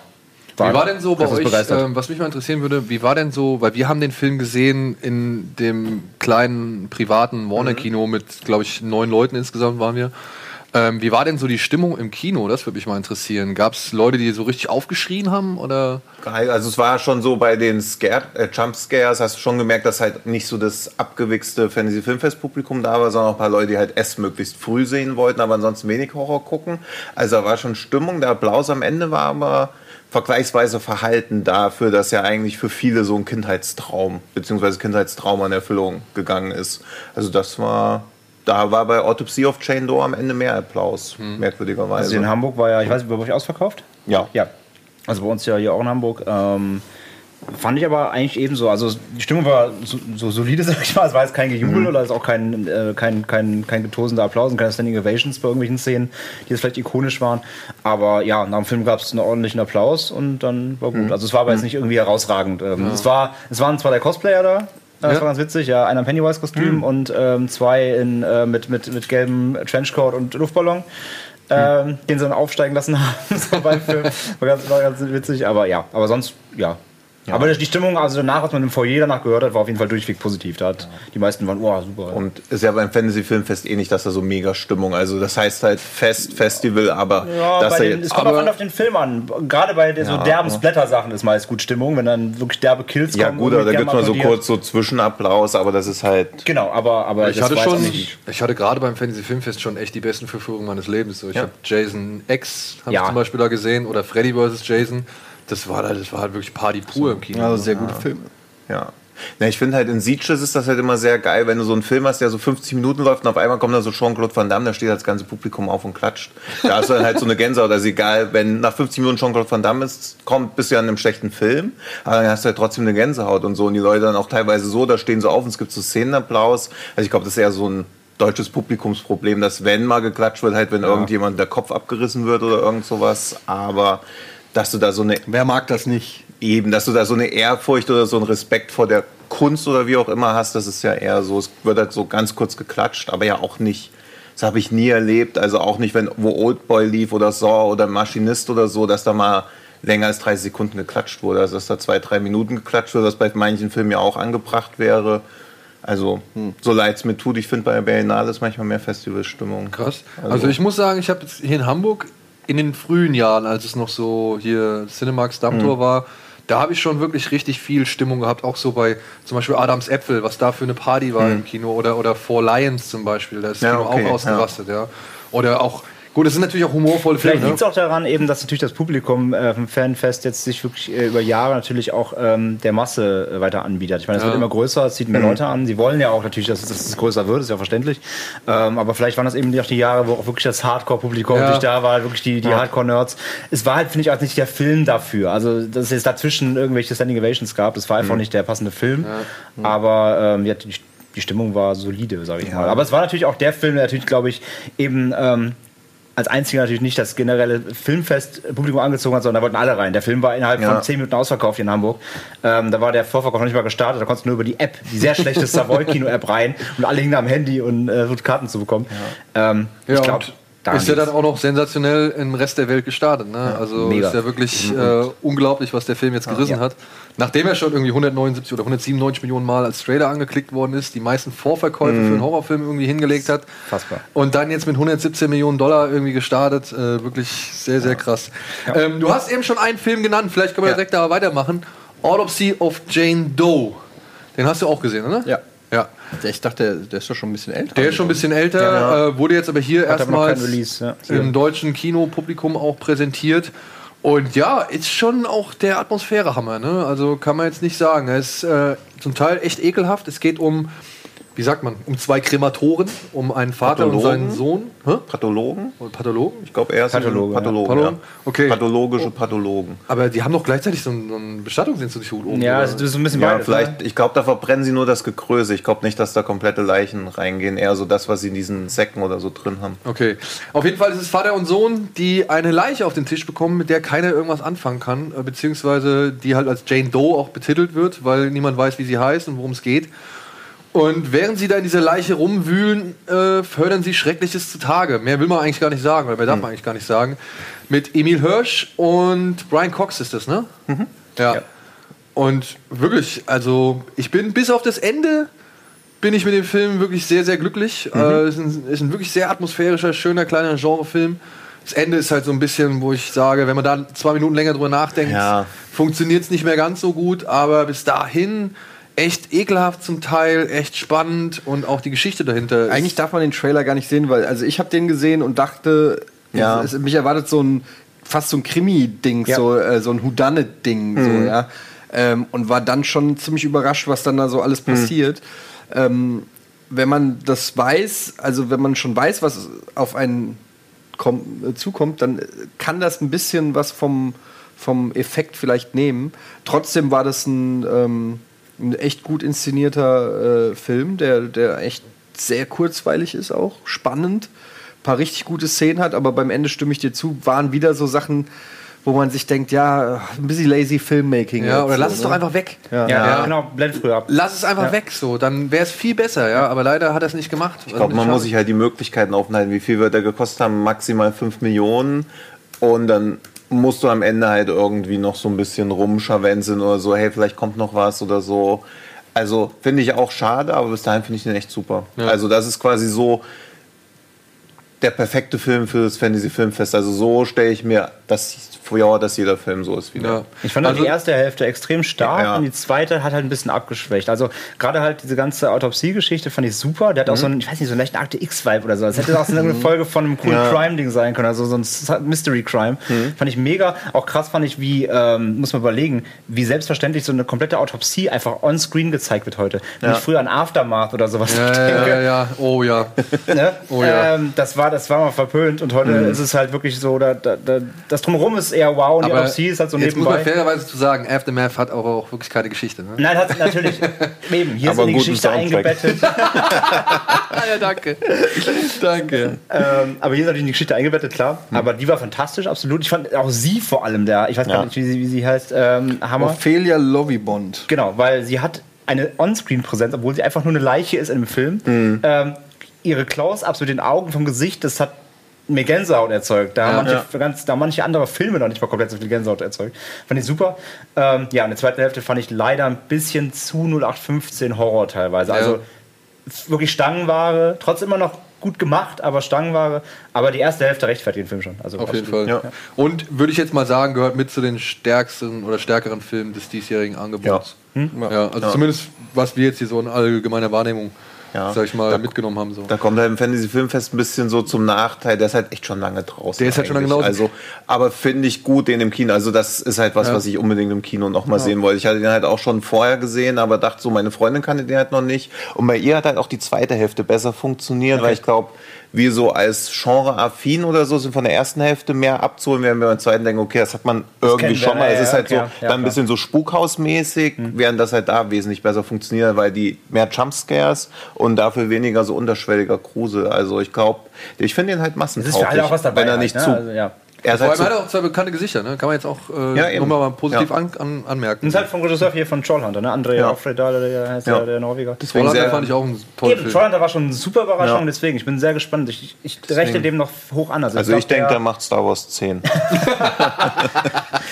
Eddie schaut sich schon mal Grab. Ähm, nee, aber ich glaube, ich glaub, er wird uns noch ein, paar, ein bisschen was liefern. Also ich Ja, von ich dem kann man noch was erwarten auf jeden Fall. Ich wünsche es, ich wünsche es. Ja. Ein Film, der auch schon ein bisschen länger draußen war, wo ich mich auch gewundert habe, dass der nochmal auf dem Fantasy Filmfest kommt, äh, weil er halt hier bei uns im Kino gar nicht stattgefunden hat, ist Colossal. Mit Anne Hathaway und Andy Sudeikis. Ne? Ja. Sudeikis. Sudeikis? Sudeikis? Sudeikis, genau. Ähm, es geht um eine junge Frau, die wurde gerade so ein bisschen, sag ich mal, von ihrem Freund sitzen lassen, geht jetzt zurück in ihre Heimatstadt und versucht dort halt so ein bisschen klarzukommen und auch gleichzeitig so ein bisschen ihr Alkoholproblem loszuwerden, was sie wohl offensichtlich hat. Parallel dazu taucht in Seoul, äh, in Südkorea, taucht ein riesengroßes, gigantisches Monster auf, macht so ein bisschen was kaputt, steht aber ansonsten eigentlich nur in der Gegend rum. Und ja, wie es der Zufall irgendwie will, gibt es eine Verbindung zwischen Anne Hathaway und diesem gigantischen Monster. Wie diese Verbindung ist, warum sie so ist und was alles als da, was der Hintergrund dieser ganzen Geschichte ist, will ich nicht verraten. Ähm, aber nichtsdestotrotz muss ich sagen, den Film habe ich gesehen schon vor einiger Zeit, zusammen sogar mit meiner Frau. Und wir waren beide echt angetan, weil das ist eine nette, wie soll man sagen, Fantasy-Social-Life-Drama-Geschichte so. Also der verpackt ja eigentlich in seinen Monsterfilm-Gewand irgendwie eine sehr tragische Geschichte oder traurige Geschichte vielleicht, sagen wir es mal so. Hast du ihn gesehen? Nein, auch nicht? Ja, ich habe ihn gesehen. Du hast ihn gesehen. Ja, ja. Wie fandest du ihn? Ich fand ihn grundsympathisch einfach.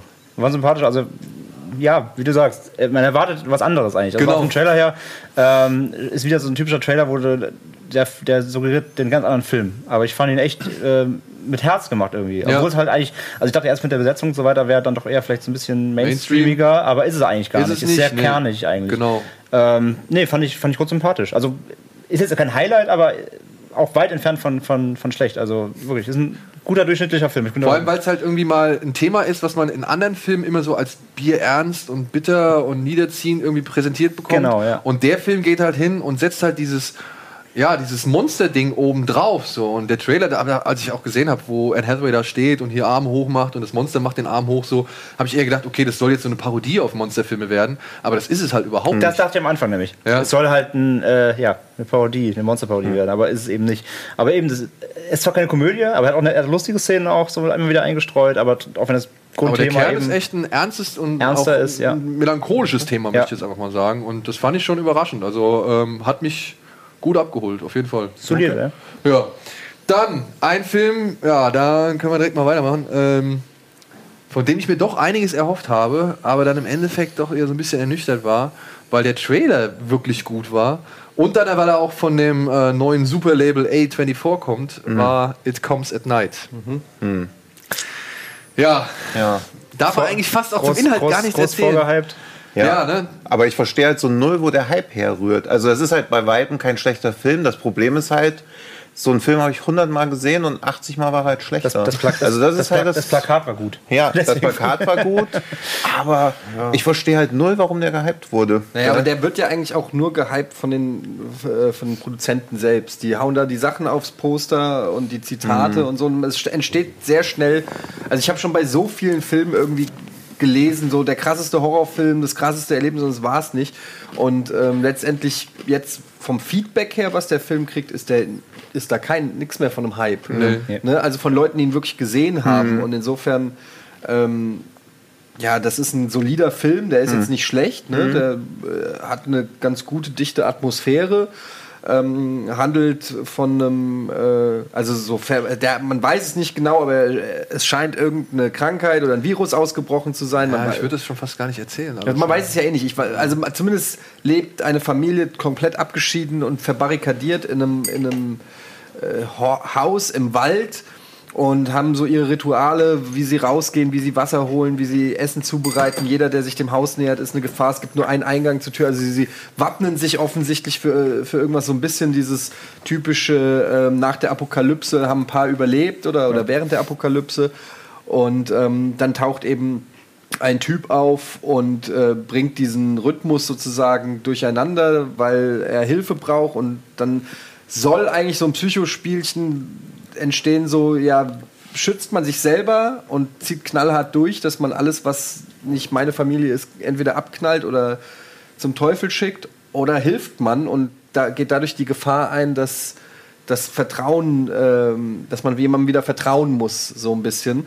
Und es hat dabei so ein paar Anleihen von The Thing oder so, ne, dieses, diese Paranoia, die dann so um einen, die so Ganz vage, ja. ja, die, also das ist so, soll so ein bisschen zumindest so sein. Und es hat bei mir aber auch nicht so richtig funktioniert. Und ähm, irgendwie ist der Film relativ unspektakulär und, und auch stellenweise langweilig, finde ich. Und ähm, Hat mich jetzt nicht so gebockt, muss Ja, ich es sagen. gibt noch, äh, es gibt von A24 einen ähnlich, wie soll man sagen, gelagerten Film. Hast du Into the Woods gesehen mit Rachel Ja. Evan Wood Ja, an den hab ich auch erinnert, ja. Ellen Page? Ja. An den musste ich halt sau Ja. oft denken und dachte mir so, das könnte vielleicht sogar in der gleichen Welt spielen. So, Der hat mich du? auch extrem stark an äh, The Survivalist erinnert. Survivalist, ne? Survivalist musste ich auch Der lief ja auf denken. Nights nämlich. ja. Genau. Und Survivalist fand ich sogar fast ein bisschen besser. Der war halt noch entschleunigter, aber da hat es auch irgendwie mehr Sinn ergeben. hat Während das hier Grip. halt so, also warum kriege ich 60 Minuten entschleunigte Szenen von einer relativ großen Beliebigkeit gezeigt? Das hat halt nicht zum Mehrwert geaddet. Also das ist halt so ein Ding, das hätte das Kurzfilm genauso funktioniert. Ja. Das 30 Minuten hätte Dingen, dieselbe Wirkung erzielt. Manchmal sagt man ja, weniger ist manchmal mehr. In dem Fall wäre aber mehr, mehr gewesen. Ja. Du siehst, du, ich siehst, genau dir. du siehst die Bedrohung nicht. Ähm, du hast keine Ahnung, was passiert ist. Und das will der, macht der Film natürlich absichtlich. Ja. Aber dadurch fehlt mir als Zuschauer so komplett, ich kann es überhaupt nicht einordnen, was da gerade, ähm, was ist eigentlich die Gefahr? Was ist eigentlich das Problem? Ja? Ähm, und dadurch entsteht bei mir auch nicht so eine wirkliche Angst, weil es ist alles so abstrakt und im besten Fall angedeutet. Ja. er hatte auch wieder so eben, er war auch so ein bedeutungsschwanger, also gewollt, ne? Dieser roten Ja, ja, Tür, eben, also, die man auch schon ja. im Trailer sieht. Und das Ding ist halt auch, ähm, ich finde halt, jetzt kein ohne zu spoilern, in, in der, der, Film erklärt eine Kernszene nicht. Und wenn, er, wenn die unerklärt bleibt, hast du im Grunde eine Logiklücke. Und das hat mich Mhm. massiv gestört. Und ich habe jetzt danach ein Interview mit dem Regisseur gelesen, wo er wirklich einfach wortwörtlich gesagt hat, ja, das habe ich ja so extra gemacht, damit man sich selber so reininterpretieren kann. Und wo ich schon sage, komm, bitte. Ja, aber es Nee. Meinst du, dass wer die Tür also- geöffnet hat oder was? Nee, hm? Wer die, Tür geöffnet Ja. hat? Ja, aber das weiß. Ja, weiß man doch, oder? nee. Also, also jetzt ist, soll das so? Also für Es mich. ist- Warte, dann mach einen Spoiler-Alarm. Mach Ach so, nee, nee, ich will da gar nichts zu, aber aus meiner Sicht weiß man, wer es war. Also mehr will ich gar nicht sagen. Spoiler-Alarm ist da. Na, es wird nicht explizit gezeigt oder gesagt. Ja, aber es wird doch assoziiert, dass halt der kleine Junge die Tür halt aufmacht aus Neugier. aber sie- Der aber kommt da nicht mal dran. Der kommt da ja nicht dran. Das ist Bullshit. Nee. so soll er nicht an so eine Tür aber- kommen. Also das habe das hab ich direkt gesagt, das kann nicht sein. Also wenn er das die Erklärung sein wirklich soll. Aber das Problem an dem Film ist ja auch, der hat ja so Traumsequenzen, in denen es dann teilweise abgeht. Und dann ist es aber wieder, ah, war nur ein Traum. Ja, aber es wirkt so, als ob es nur für einen Trailer in Film. Genau, also, und das ist dann das ja. ist so ein Cheap-Trick, um Ja. irgendwie den Leuten ein bisschen was hinzuwerfen, was ein bisschen gruselig ist. Aber wenn du den Traum weglässt und nur das nimmst, was wirklich Ja. den Charakteren Ja. passiert ist, dann ist es halt. aber das ist ja schon die Fehlleitung des, des Titels quasi. It Ja, Comes eben, at Night. ja. Es gibt ja kein It. Oder was ist Ja, das eben. It? So, und ich habe die halt- Träume habe ich halt so verstanden, das Ja. ist quasi, wir sind ein Spoiler, ne? Genau. Ja. Äh, Es ist quasi, weil der Junge infiziert ist. Und das ist schon äh, seine, das sind seine Wahnvorstellungen, die er schon hat, weil er weiß, er ist krank. Also das so habe ich jetzt assoziiert. Ja, aber das so, du kannst nicht dann im Trailer diesen Hund zeigen, der in den Wald rein. Also du siehst ja auch den Hund, wie er einmal in den Wald Das gibt, reinrennt. das, ja, und dann, Wo der Regisseur aber auch meint, er war halt irgendwie ein Tier oder sowas in dem Film. Dann denke ich, oh, wow, da ist er halt, halt auf einen infizierten Hasen. Also der Film ist so bedeutungsschwanger, aber gleichzeitig It Comes at Night. Genau. Also es ist ja eine Das halt Mogelpackung. Clickbait als ja, Film. ja, Ja, ja, genau, eben. das ja. ist es. Ich, fand- ich finde, der, der, der, der verspricht dir was Falsches. Und ich, Ja. hab, ähm, ich bin in den reingegangen mit derselben Erwartung, beziehungsweise anders. Ich habe ihn äh, ein bisschen gesehen wie The Witch damals. Hm. The Witch war auch so krass gehypt. Bin mit mega Erwartungen ins Kino gegangen, war mega enttäuscht, weil ich The Witch wirklich schlecht fand. Für das, was ich mehr erwartet hatte. Nicht als, als Film, als anderes, aber was ich erwartet hatte. Und ich habe gesagt, in den gehe ich völlig ohne Erwartungen, weil wenn ich da denselben Hype mitgemacht hätte, hätte er mich auch gnadenlos enttäuscht. So fand ich ihn jetzt echt solide, er hat eine gute Mhm. Atmosphäre, die Spannung war okay, aber er ist längst nicht das, was er sein möchte. So. Ja, könnte man so hinstehen lassen. Ja, aber im Prinzip kannst du halt dann, guckst du eine Staffel so Killing, am Ende gibt es halt kein Killing. Also so, so ist ja It Comes at Night. Ja, das, und weiß nicht, das hat der Film halt auch nicht nötig. Und wegen mir können wir diesen Spoiler Ja, jetzt okay. wegmachen. Spoiler ist wieder weg, off, weg, genau. weg. Und ich war ja auch ein bisschen gehypt, weil ich ja großer Terrence Malick-Fan bin. Vielleicht, ja, auch das muss Demokratie aushalten. Und dieser Trey Edward Schultz, oder wie auch immer er ausgesprochen wird, war ja einer von den Kameramännern, die für Tree of Life diese ganzen Naturaufnahmen Ah, gemacht okay. haben und halt ganz viel irgendwie mit Terrence Malick zusammengearbeitet hat, zwar nie in so einer wirklich krassen Position, aber dann dachte ich halt auch, okay, vielleicht kann das Ding halt optisch auch viel mehr. Und das ist ja eigentlich alles schön, aber es ist halt auch kein bleibender Moment und auf eine Kamera, auf eine Tür zufahren mit so dreuender Musik Ja, im Hintergrund, das ist ja easy eigentlich. Und vor allem, es ist ja auch nichts, was du in dem Umfeld, in dem sich dieser Film bewegt, Ja. nicht schon gesehen hast. Ja, es ist halt wie so ein Horrorfilm, der explizit an ein Publikum geht, was nie Horrorfilme bisher gesehen hat. Also deswegen tausendmal gesehen und zwar halt einfach besser als fast alles andere, aber das reißt halt auch nicht mal raus, weil ich habe es halt schon zu oft gehabt. Also, Hat einer von euch Mermaid gesehen? ja klar.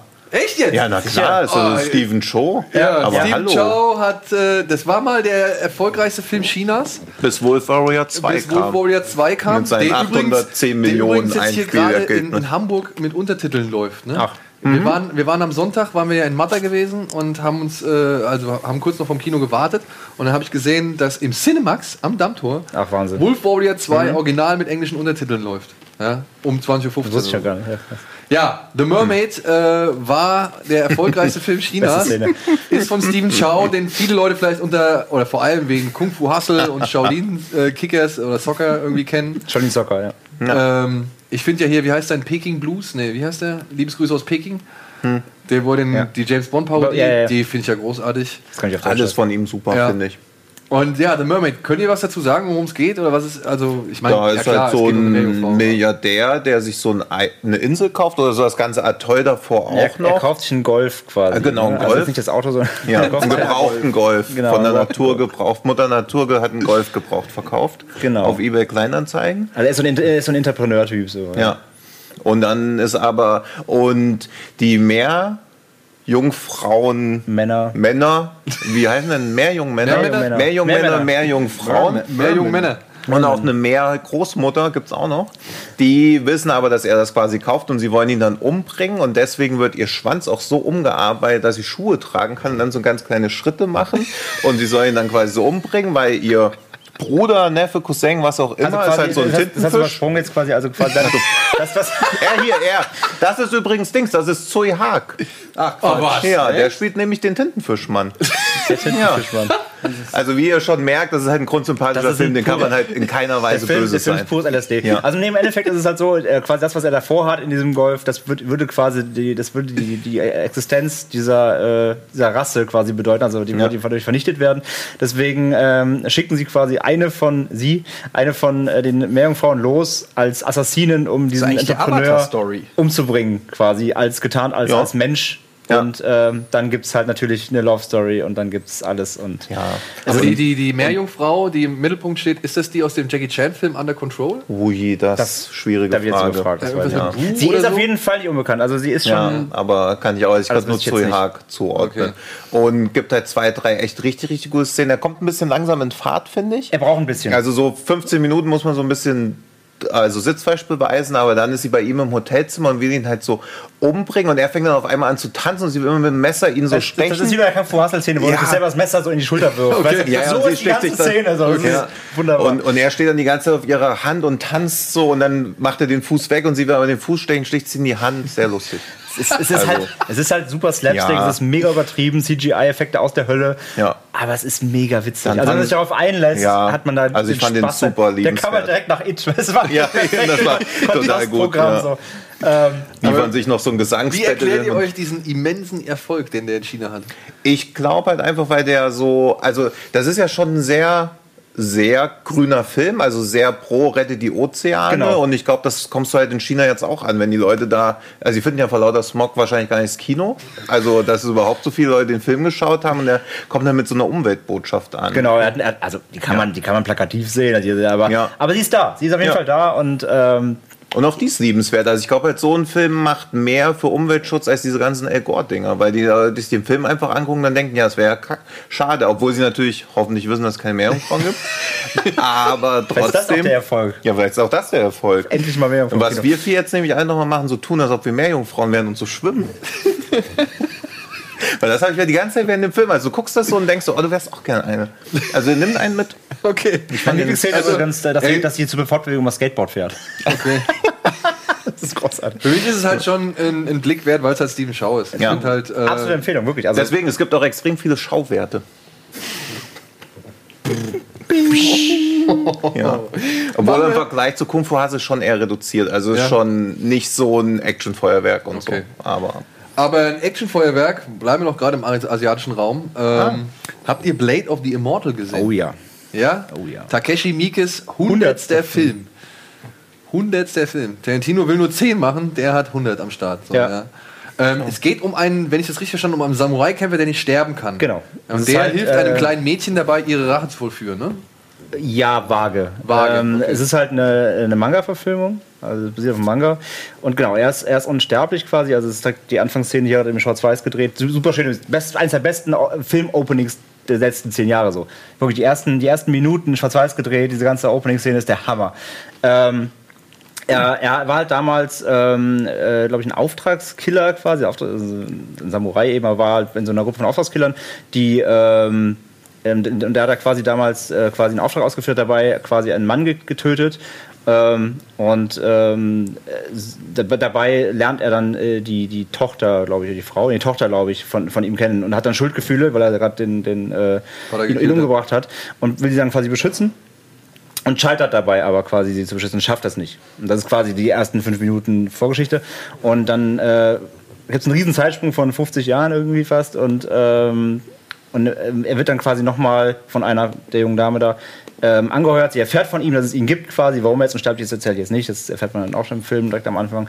Auf jeden Fall er ist unsterblich und sie erfährt, dass er unsterblich ist und ähm, ja, ihr wird gesagt, geh zu ihm, er kann dir helfen, weil sie hat auch ihre Familie quasi verloren und äh, sie will also sich eben auch rächen für, für den Mord an ihrer Familie bei ähm, einer ja, Samurai-Bande, so ein bisschen Outlaws, die alle Dojos im Land übernehmen wollen, weil sie meinen, ihre Kampfkunst die einzig wahre. Und sie gehen dann zu den Dojos hin und sagen, ja, arbeitet quasi für uns, lehrt unsere Lehren oder wir bringen euch um. Und somit haben sie quasi schon alle äh, Kampfschulen der, des Landes äh, eingenommen. Aber das ist so typisch asiatisch. Ja, natürlich, absolut. Und, und er ist dann quasi jetzt der, äh, der Retter für sie und soll diese ganzen Leute alle umbringen. Ähm, es ist typisch ein bisschen, wer da so ein bisschen Manga-Anime kennt, ähm, ein bisschen Dragon Ball-mäßig. Also es gibt meistens eins gegen eins Kämpfe, ne, ganz klar. Ähm, und erstmal Stand-off 10 Minuten, ne? miteinander reden, sich gegenseitig irgendwie Quatsch erzählen, die Lebensgeschichte und dann geht's los. Ähm, das Witzige an dem Film ist, er ist eigentlich mega der schlechte Schwertkämpfer. Also, weil er hat ja auch, er hat quasi 50 Jahre nicht gekämpft irgendwie, er hat sich dann zur Ruhe gesetzt, ist in die, in die, in, in, in die Outbacks gegangen, hat sich zurückgezogen, eben weil er damals ja seine große Pflicht nicht erfüllen konnte. Und er, mega- er hat mega alles verlernt, er kann eigentlich nichts mehr. Und er, aber daran sterblich ist, ist es ja egal. Also sie hacken jeder fleißig die Arme ab und so weiter. Aber er gewinnt dann trotzdem irgendwie immer wieder, weil er sich ja irgendwie zu, er kann sich ja durchboxen, auch selbst mit, Okay. mit einem halben Körper noch. Also ist sehr Und- brutal auch. witzigerweise für einen Mika eigentlich, also er ist schon brutal. Ist, Bodycount ist so over 9000 irgendwie, also sterben wirklich in einer Kampfszene teilweise über 2000 Leute wahrscheinlich. Ähm, also er hackt sich da fleißig durch, man sieht aber wenig. Also er hat we relativ wenig Gewalt on screen für Mieke. Ähm, aber klar, der Bodycount ist hoch, also ist schon ein sehr gewalttätiger Ist Film. kein Itchy. Aber es ist kein, genau, ist kein Itchy. Es gibt jetzt nicht wirklich die Splatter-Szenen. Ähm, er hackt sich aber fleißig da eben durch die. Ist ein bisschen wie Kill Bill, eben die, die, die legendäre Teos-Szene, aber sogar teilweise noch mit, mit ein bisschen weniger Blut sogar. Also, aber trotzdem natürlich, ähm, Mikes Was Handschrift jetzt ist nicht da. so schwer ist, ein bisschen weniger Blut. Mikes Handschrift ist aber auf jeden Fall da und ähm, der Film hat seine Längen. Dauert auch halt, es hat eine, glaube 40 Minuten knapp auch. War halt, äh, war auch ein Samstagabend, dann lief der ja hier in Hamburg, ja, 22 Uhr, war schon relativ puh. Mit Untertiteln wahrscheinlich. Ja, UMU ähm, war anstrengend, aber trotzdem hat sich gelohnt. Ähm, wer da, also asiatisches Kino muss man natürlich mögen, hat auch diese ein bisschen verkappte Erzählweise, wie man es kennt von von ähm, von von Mieke auch. Also äh, nicht immer aufs Ziel gerade, sondern immer durch die Brust und durchs Knie und hintenrum und könnten ein bisschen gestrafter sein teilweise, aber wer da auf Mieke steht und wer auf Samurai Action steht, super Film. Ja. Dann mache ich doch jetzt direkt weiter mit dem nächsten Asia-Film. Dem Abschlussfilm hier in Hamburg. Ich weiß nicht, ist er in Berlin auch der Abschlussfilm? Ja. Ja. Müsste überall ja. Äh, ein Film, den ich instant innerhalb der ersten sieben Minuten in mein Herz geschlossen habe, denn es war einfach nur geil. Er heißt The Villainess und stammt von einem koreanischen Regisseur, der bisher, glaube ich, nur drei Filme gemacht hat, oder nicht mal, ähm, drei Filme auf der Uhr hat. Und ja, handelt von einer jungen Frau, die eingeführt wird damit, dass sie halt erstmal in einer Hardcore-Henry-Ego-Perspektiven ähnlichen Szene äh, ja, so ein ganzes Hauptquartier von irgendwelchen bösen Jungs niedermetzelt. Die Szene wechselt dann irgendwann in die äh, Third-Person-Perspektive und dann geht es im Kingsman-Style schon fast weiter. Und sie löscht halt diesen ganzen Laden aus und steht am Ende vor der Polizei. Und das sind die ersten sieben Minuten. Und da war dieser Film für mich auf jeden Fall schon absolut Ja. äh, in meiner Jahres-Top-10-Liste drin verhaftet. So, ja. Ich fand den einfach nur großartig. Und dann, ja, passiert halt leider dann im Anschluss eigentlich nur eine Geschichte, die man schon kennt, wenn man Luc Bessons Nikita gesehen hat. Aber ich finde sie halt wesentlich besser erzählt, weil sie halt wesentlich mehr Tiefe erhält durch drei verschiedene Zeitebenen und weil halt auch die Figuren, die daran beteiligt sind, viel deutlicher und viel mehr Hintergrundgeschichte bekommen und weil halt auch ihre, sag ich mal, Geschichte in der Gegenwart viel mehr Fallhöhe gekriegt, weil sie da eine ja, wie soll man sagen, wenn man die Kita gesehen hat, weiß was man, was man, was, was dieser Profikillerin da passiert. Sie lernt halt auch die Liebe kennen und hier, wie sie die Liebe kennenlernt, äh, ist halt einfach noch ein bisschen tragischer, möchte ich jetzt mal Ja. behaupten. Aber auch Ja. geschickt und äh, ich fand sowieso, ich war überrascht, dass er, wie viel Inhalt er wirklich hat. Also Ja. vom Trailer dachte ich wirklich, es wird eine Hardcore Henry 2 im, auf Asiatisch. Ähm, der hat viel mehr zu bieten, als, als, als auf den ersten Blick ähm, zu erkennen ist. Ich fand Ist halt den- auch sehr lang, Ja. ist halt auch sehr ungelenk, sag ich mal, was die Dramaturgie und die Erzählung wieder das, angeht. das asiatische Storytelling eben. Es ist sehr verstrickt teilweise, aber ich fand den auch super. Also, Ey, die besten Schnitte und Übergänge, die ich seit langem in einem Film gesehen habe. ja. Und die Action ist halt Over über the jeden top, Zweifel aber- aber- die ist halt over the top, ja. keine Frage. Aber das ist halt einfach nur ganz großes Actionkino, was der da abfeuert. ja.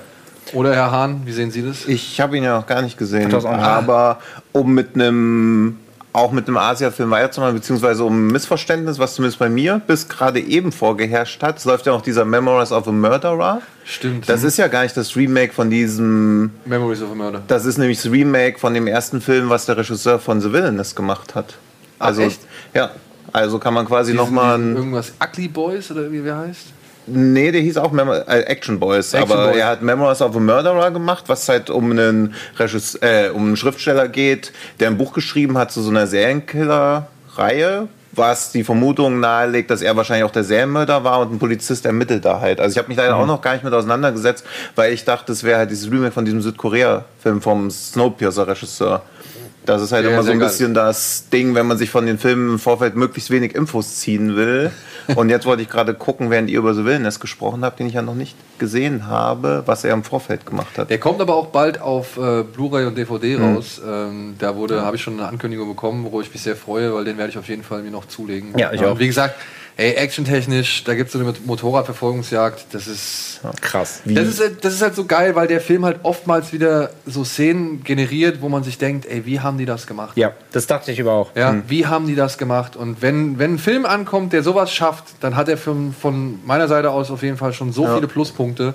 Und da gibt es aber auch so schöne von ihrer Symbolik her. Man sieht hier dieses Bild, wo sie quasi äh, mit dem Gewehr, da steht sie in einer Toilette und das, was sie anhat, ist ihr Hochzeitskleid. Und das ist halt, wie das aufgebaut wird, wie es dazu kommt, das ist halt einfach richtig, richtig gut. Ja, also kann ich nur wärmstens empfehlen. Sollte man sich auf jeden Fall auf der großen Leinwand geben, auch wenn er ein bisschen lang und ungelenkt ist. Aber Kommt der auf die große Leinwand? naja, also zumindest jetzt auf dem Fantasy Filmfest ist er noch auf, auf der großen Leinwand zu sehen. Danach könnte man vielleicht, gibt es vielleicht irgendwie so. Limited Screenings, aber ich Limited Screenings, eher ja, aber ich vielleicht kann's mir leider nicht vorstellen. Aber, sehen sollte man auf jeden Fall. Der hat alles. Der hat Action, der hat Herz, der hat bisschen Drama, der hat, bis, der hat lustige Momente, der hat eigentlich alles. Genau. Fand ich super. Und vier Minuten Standing Ovation in Cannes. Ja, Ja. Oh, cool. Verdient. Hat er verdient. hat er verdient, ja. Hat er wirklich verdient. Also, Das war das erste Mal, wo ich darauf aufmerksam geworden bin, weil dann dachte ich halt so, okay, das. Und dann halt Trailer gesehen und okay. ich werde mir die beiden anderen Filme von dem auf jeden Fall auch nochmal. Ja. Also zumindest diesen Action Boys, da habe ich echt Bock drauf. Gut, machen wir mit etwas Fiesem weiter. Einen Film, den haben Etienne und ich gesehen in unserem Urlaub. Er heißt Hounds of Love. Oh ja. ah ja. Hast du den gesehen? Nee, leider nicht. Du hast Ja. ihn gesehen? Ja, ein Film, der auch beginnt, wie so viele andere, ähm, in einer trostlosen Vorstadt und hinter dieser trostlosen Fassade wird ein junges Mädchen bis aufs Bitterste gequält. Von einem Mann, der halt sich selbst nicht anders zu helfen weiß, als seine Unzulänglichkeiten mit Gewalt zu kompensieren. Von einem Pärchen. Ja, genau. Ja gut, das ist finde ich jetzt, jetzt kommt halt der, sag ich mal, Bonus drauf. Denn dieser, dieser Sexualtäter hat halt eine Frau. Er hat halt eine Ehefrau.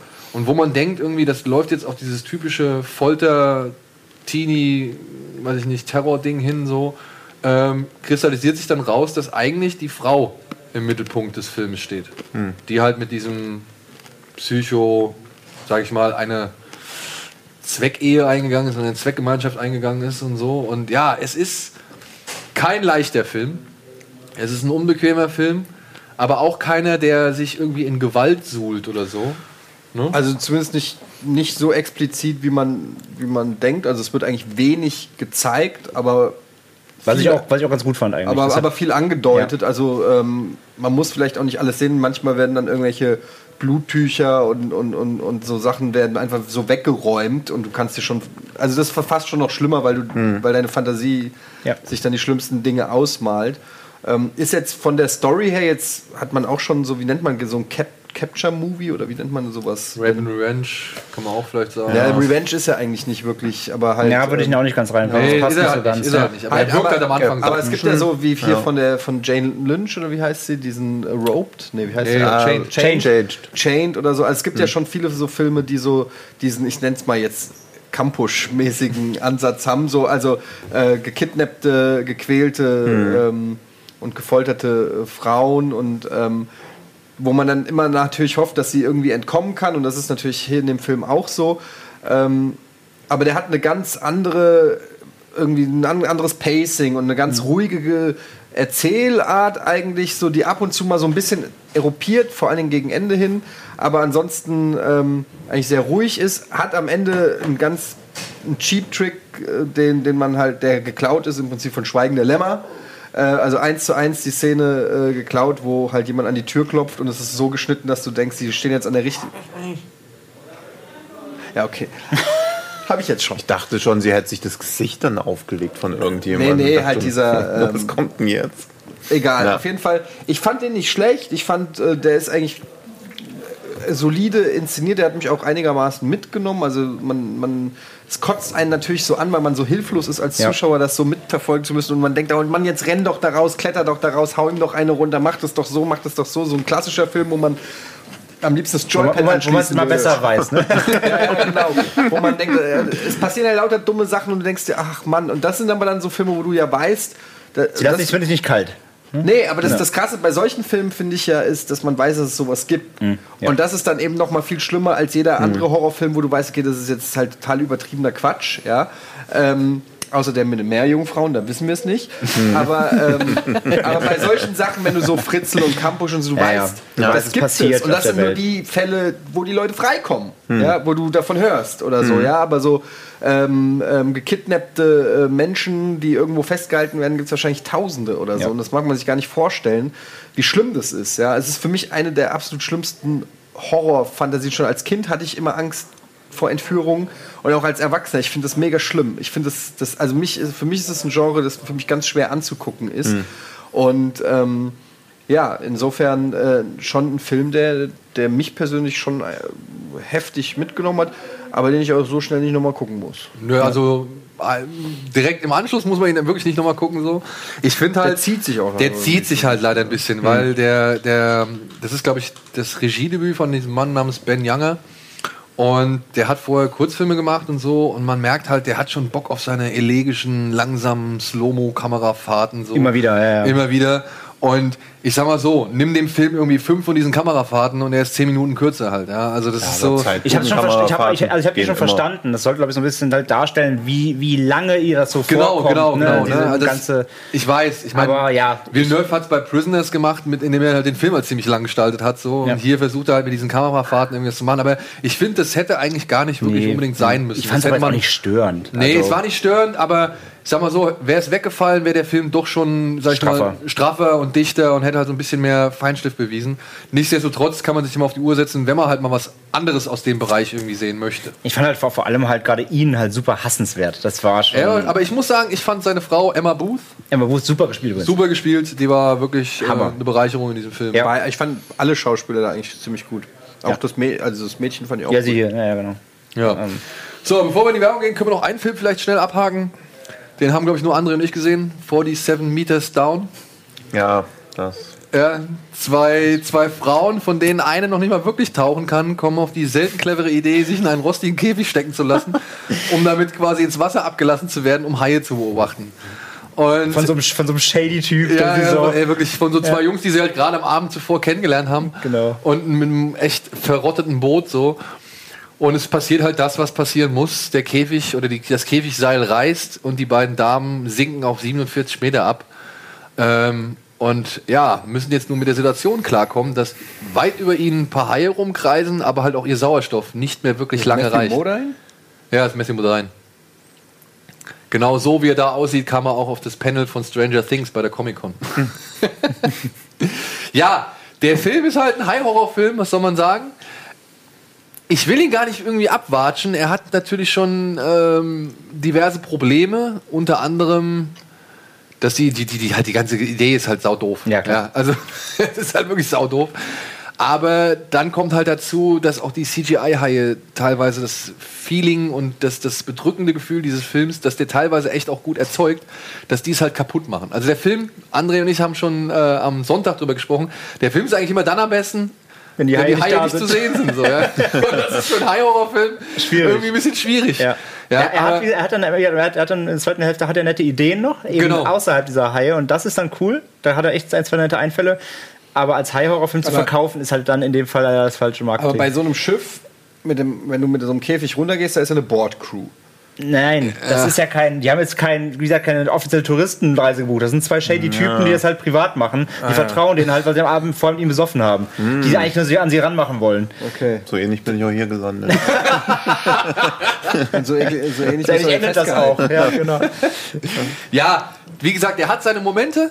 Meistens irgendwie wirklich dann, wenn die, wenn die äh, Haie nicht zu sehen sind, weil das ist schon eine beschissene Situation, wenn du da in diesem Käfig klemmst. Der war beklemmend. Also von Ja. dieser, ne, diese, diese, diese Beklemmung unter Und dann Wasser. da, müssen das sie war- halt- Wie hieß denn der mit Nett. der, äh, der, Shallows. der The Shallows? Film? The Sh- Shallows. Black fand ich- Lively. Fand ich ja nicht so schlecht. war, der beste, war halt der bessere High-Film. Das ist Ja. halt der. Ja, aber den fand ich auch gegen Ende richtig. Sie Müssen wir drüber reden, müssen wir drüber aber- reden. So, die erste Stunde war super, danach aber wieder dafür, dass das so eine One-Woman-Show ist. Ja, die One-Woman-Show von ihr war ja auch cool. war auch super. Aber Ja. die Ja. letzten 40 Minuten Aber waren die furchtbar. wirklich so gerade das Finale, da Ja. habe ich echt mit den Ohren Dem habe ich, aber bei so Filmen bin ich halt auch sehr verzeihend irgendwie. Ja. Also ich meine, das ist ja die Grundprämisse. Nein, bin ich auch. Also, ne, äh, ich, muss, ich, muss sagen, ich muss noch jetzt aufs, Auch. T-Shirt zeigen. Also, ich bin ja großer High-Fan, aber Aber Ja. bei dem Film, der Film, was, was mich überrascht hat, da denkst du am Ende so, ja, es ist eigentlich ein ziemlich dummer Plan, was ihr jetzt hier vorhabt, ja. Klar. Aber dann entscheidet er sich glücklicherweise für einen netten Turn und dann denkt man sich, okay, das war nett. das war gut. Ja. ja. Also wie der Film dann letztendlich ausgeht, war eigentlich dann doch besser, als es die am Anfang Na, suggerieren. das würde ich jetzt aber, weil das wäre noch ein Grund zu gucken. In jedem Fall besser als Open Water 3, muss ich sagen. ja, okay. okay. Ja. Wie waren die Dialoge? Ja. Gibt's ja kaum, sind da Gibt's kaum. Ja, das ist, aber weißt du, was das Schöne ist? weißt du, was das Schöne ist? Ich muss es jetzt nochmal sagen. Ich habe jetzt kein Kleingeld mehr, was ich jetzt hier reinschmeiße. Die Prämisse, doch. Die Prämisse äh, der beiden Damen unter Wasser ist halt ziemlich geil, weil die dürfen halt nicht so sehr in Panik verfallen, denn dadurch verbrauchen sie zu viel Sauerstoff, den sie eigentlich nicht riskieren dürfen. Deswegen ist halt nicht dieses permanente Geschreie und Gekreische und sonst irgendwas. Ja, die verhalten sich zwar auch teilweise doof, Ja. aber nicht ganz so doof, wie man es äh, aus anderen Filmen kennt. Okay. Ja, so, wir gehen jetzt erstmal in die Werbung und melden uns dann gleich noch mit einem kleinen Schwung zurück, bevor wir uns in den wohlverdienten Feierabend verdüsen, verabschieden. So, gleich.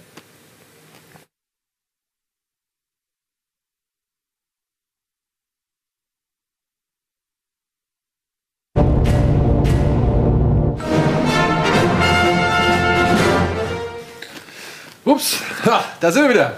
Und wir sind mitten im Fantasy Filmfest Talk und machen auch direkt weiter mit äh, noch ein paar Streifen, die euch vielleicht auf den Zettel setzen könnt. Ähm, ein Film, den glaube ich nur einer von uns gesehen hat, ist My Friend Dahmer. Oder hast du den auch gesehen? Nee, kommt Freitag erst. Ja. Ja. Willst du, willst, du- willst du mir was mit auf den Weg geben? War gut. Nein, ähm, ja, wie der Name sagt, geht quasi um das äh, Jugendleben von Jeffrey Dahmer, einem der bekanntesten Serienkiller der USA. Ähm, und zeigt eben die Jahre, ja, was heißt Jahre? In relativ ähm, kurzen Zeitspanne, aber zeigt eben seine, seine letzte Zeit so in der Schule. Ähm, wie als Jugendlicher eben, eben war, äh, wie sein Sozialleben war, wie das Familienleben war. Denn er hatte eine relativ ähm, ja, zerrüttete Kindheit in den Jugendjahre, die Eltern haben immer gestritten ähm, sich noch scheiden lassen und ähm, die Mutter war so eine Verschwörungstheoretiker mit UFO-Sichtungen und so weiter, die hat eh nie ihm zugehört. Der Vater ist so ein, ähm, ein Biologe, nee, ist gar, nee, gar nicht wahr, er ist ein, ähm, er arbeitet im, Chemie, im Chemielabor eben, ist auch eher so ein, so ein Nerd und, und ein bisschen verkopft und hat auch nicht wirklich äh, Zeit für ihn und versteht nicht, wie er tickt. Ähm, was im Grunde keiner tut, denn, denn keiner weiß, was in ihm vorgeht und ja, merkt nicht, was da in ihm, für ein Monster in ihm ranbrodelt und äh, ja, er hat, dann, er hat natürlich seltsame ähm, Hobbys wie äh, Tiere sezieren und in Formaldehyd einlegen solche Geschichten. Ähm, und ja, verschafft sich dann in der Schule ein bisschen Beliebtheit, indem er äh, spastische Anfälle vortäuscht. Dadurch ähm, kriegt er, das, das, das, passi- also ist wirklich passiert, das ist alles äh, wirklich nach dem äh, Leben von ihm geschrieben. Ähm, weil er gemerkt hat, so Klassenclown kommt halt an und dann gab es wirklich tatsächlich in seiner Schule so einen Jeffrey Dahmer Fanclub, weil sie ihn so ulkig fanden, weil er so ein quirky Typ war. Ähm, haben sie aber eben alles auf die leichte Schulter genommen. Dachten halt, ja, der ist halt ein bisschen verrückt, aber ist ja nicht so schlimm. Und naja, wenn man halt überlegt, was später aus ihm geworden ist für ein äh, Monster, der Die viele, werden viele, wahrscheinlich gehasst haben, die alle diesen Fanclub. der 18 Menschen umgebracht hat im Endeffekt danach. Ähm, Ein Heshi, ja.